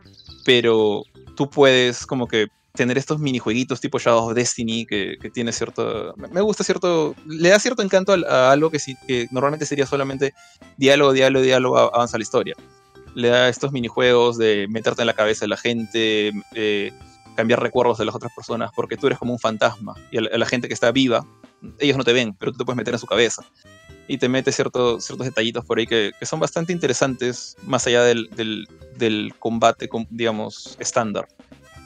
Entonces, eh, hasta el momento, y no creo que cambie esto mi opinión, la verdad el juego es una más que digna secuela al, RPG que me gustó tanto en Nintendo DS. De hecho, mi, juego favorito de DS es este Wars With You. Entonces, este de acá me ha, como que me ha dejado la muy, muy grata impresión. Sí siento que su existencia no dependía de lo que hizo Nomura con, en la versión de Switch. Creo que, creo que toda la vida voy a tener cierto resentimiento hacia él por lo que hizo con el final de la 1. Pero ojalá en el final de este juego cierre esos, esos hilos que él mismo ha abierto a la fuerza. Eh, estoy confiando nada más que esto no se convierta en un Kingdom Hearts. Eh, ojalá no se convierta en un Kingdom Hearts, de hecho creo que no, ya lo hubiera hecho hace tiempo. Eh, hasta el momento apunta que no es así. los personajes son muy buenos, de hecho me, me, gusta escucharlos hablar, sus diálogos son bien chéveres el sistema de combate es súper veloz eh, y como dije, la dificultad depende mucho de ti. O sea, tú mismo te pones los retos. Entonces, si alguien quiere un juego fácil, lo puede tener. Alguien quiere un juego súper difícil, también. Eh, por ese lado, nadie te va a impedir que avances la historia, aún si no eres muy bueno con el juego. No sé si eso es bueno o malo. Eh, creo que es más que nada accesibilidad y está bien. Mm. Entonces, todavía no tengo una nota numérica, pero creo que sí lo recomendaría cualquiera que ha jugado el 1. La verdad, el, juego está bien chévere por ese lado. Justo te iba a preguntar si con todo lo que has jugado te atreverías a ir este, eh, pues, perfilando una, una nota, pero ya, nada, esperemos ya la review escrita para que nos digas al final cuál va a ser la calificación. Mira, en lo que he jugado, sí, hasta el momento sí le perfilaría un 9. Mm, alto, ¿ah? ¿eh? Sí. Eh, Creo que depende de la historia si llega a 9.5. Ahorita el, tema este de, de la dificultad que puede ser excesivamente fácil si tú simplemente mueves una palanca en el menú es lo que le quita, lo que ya le quitó un medio punto. Pero eso es lo que venía desde el 1. Pero como dije, es, es una cosa un poquito de conflicto en mi cabeza. Es, es más accesibilidad. O sea, para la gente que no es tan buena, eso es algo bueno. Pero para gente que quiere un reto forzosamente, digamos, al, como que quiero que el juego me rete y que no me dé la opción de pasarlo fácil, bueno, eso no está ahí. El juego te va a decir, ¿te parece muy difícil esto? Haz esto otro. ¿Te parece muy fácil esto? Haz esto otro. El juego te abre las dos puertas. Entonces es un poco confuso. Todavía, todavía no, no me decido si esto es algo positivo o negativo. Entiendo, entiendo, mi estimado. Entonces, nada, como te digo, esperar tu review completa para ya ver con detalles eh, qué es lo que te ha parecido este nuevo juego. Eh, ahora sí, nada, entonces con eso terminamos el programa de hoy día, mi estimado Jorge. Muchas gracias a ti, muchas gracias a todos los que nos han acompañado, bueno, los que, van a escuchar el, programa de hoy día. Recordarles que ya está activo el sistema de colaboradores. Tendrán acceso a varios sorteos bien chéveres que hacemos cada semana, además del grupo en Telegram llamado Gamecore Plus.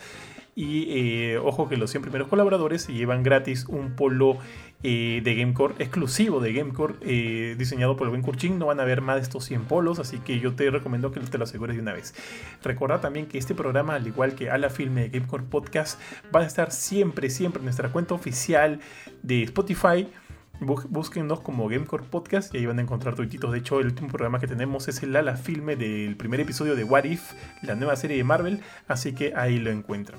También recordarles que este, pueden ver todos nuestros streams en nuestra fanpage en Facebook. De hecho, el día sábado, el día de ayer, jugué con el buen tío B eh, la beta. Eh, la beta cerrada de Diablo 2 Resurrected, que ojo, a mí me encantó. No había jugado el original realmente, pero este me encantó, me gustó mucho y definitivamente voy a querer jugarlo cuando salga.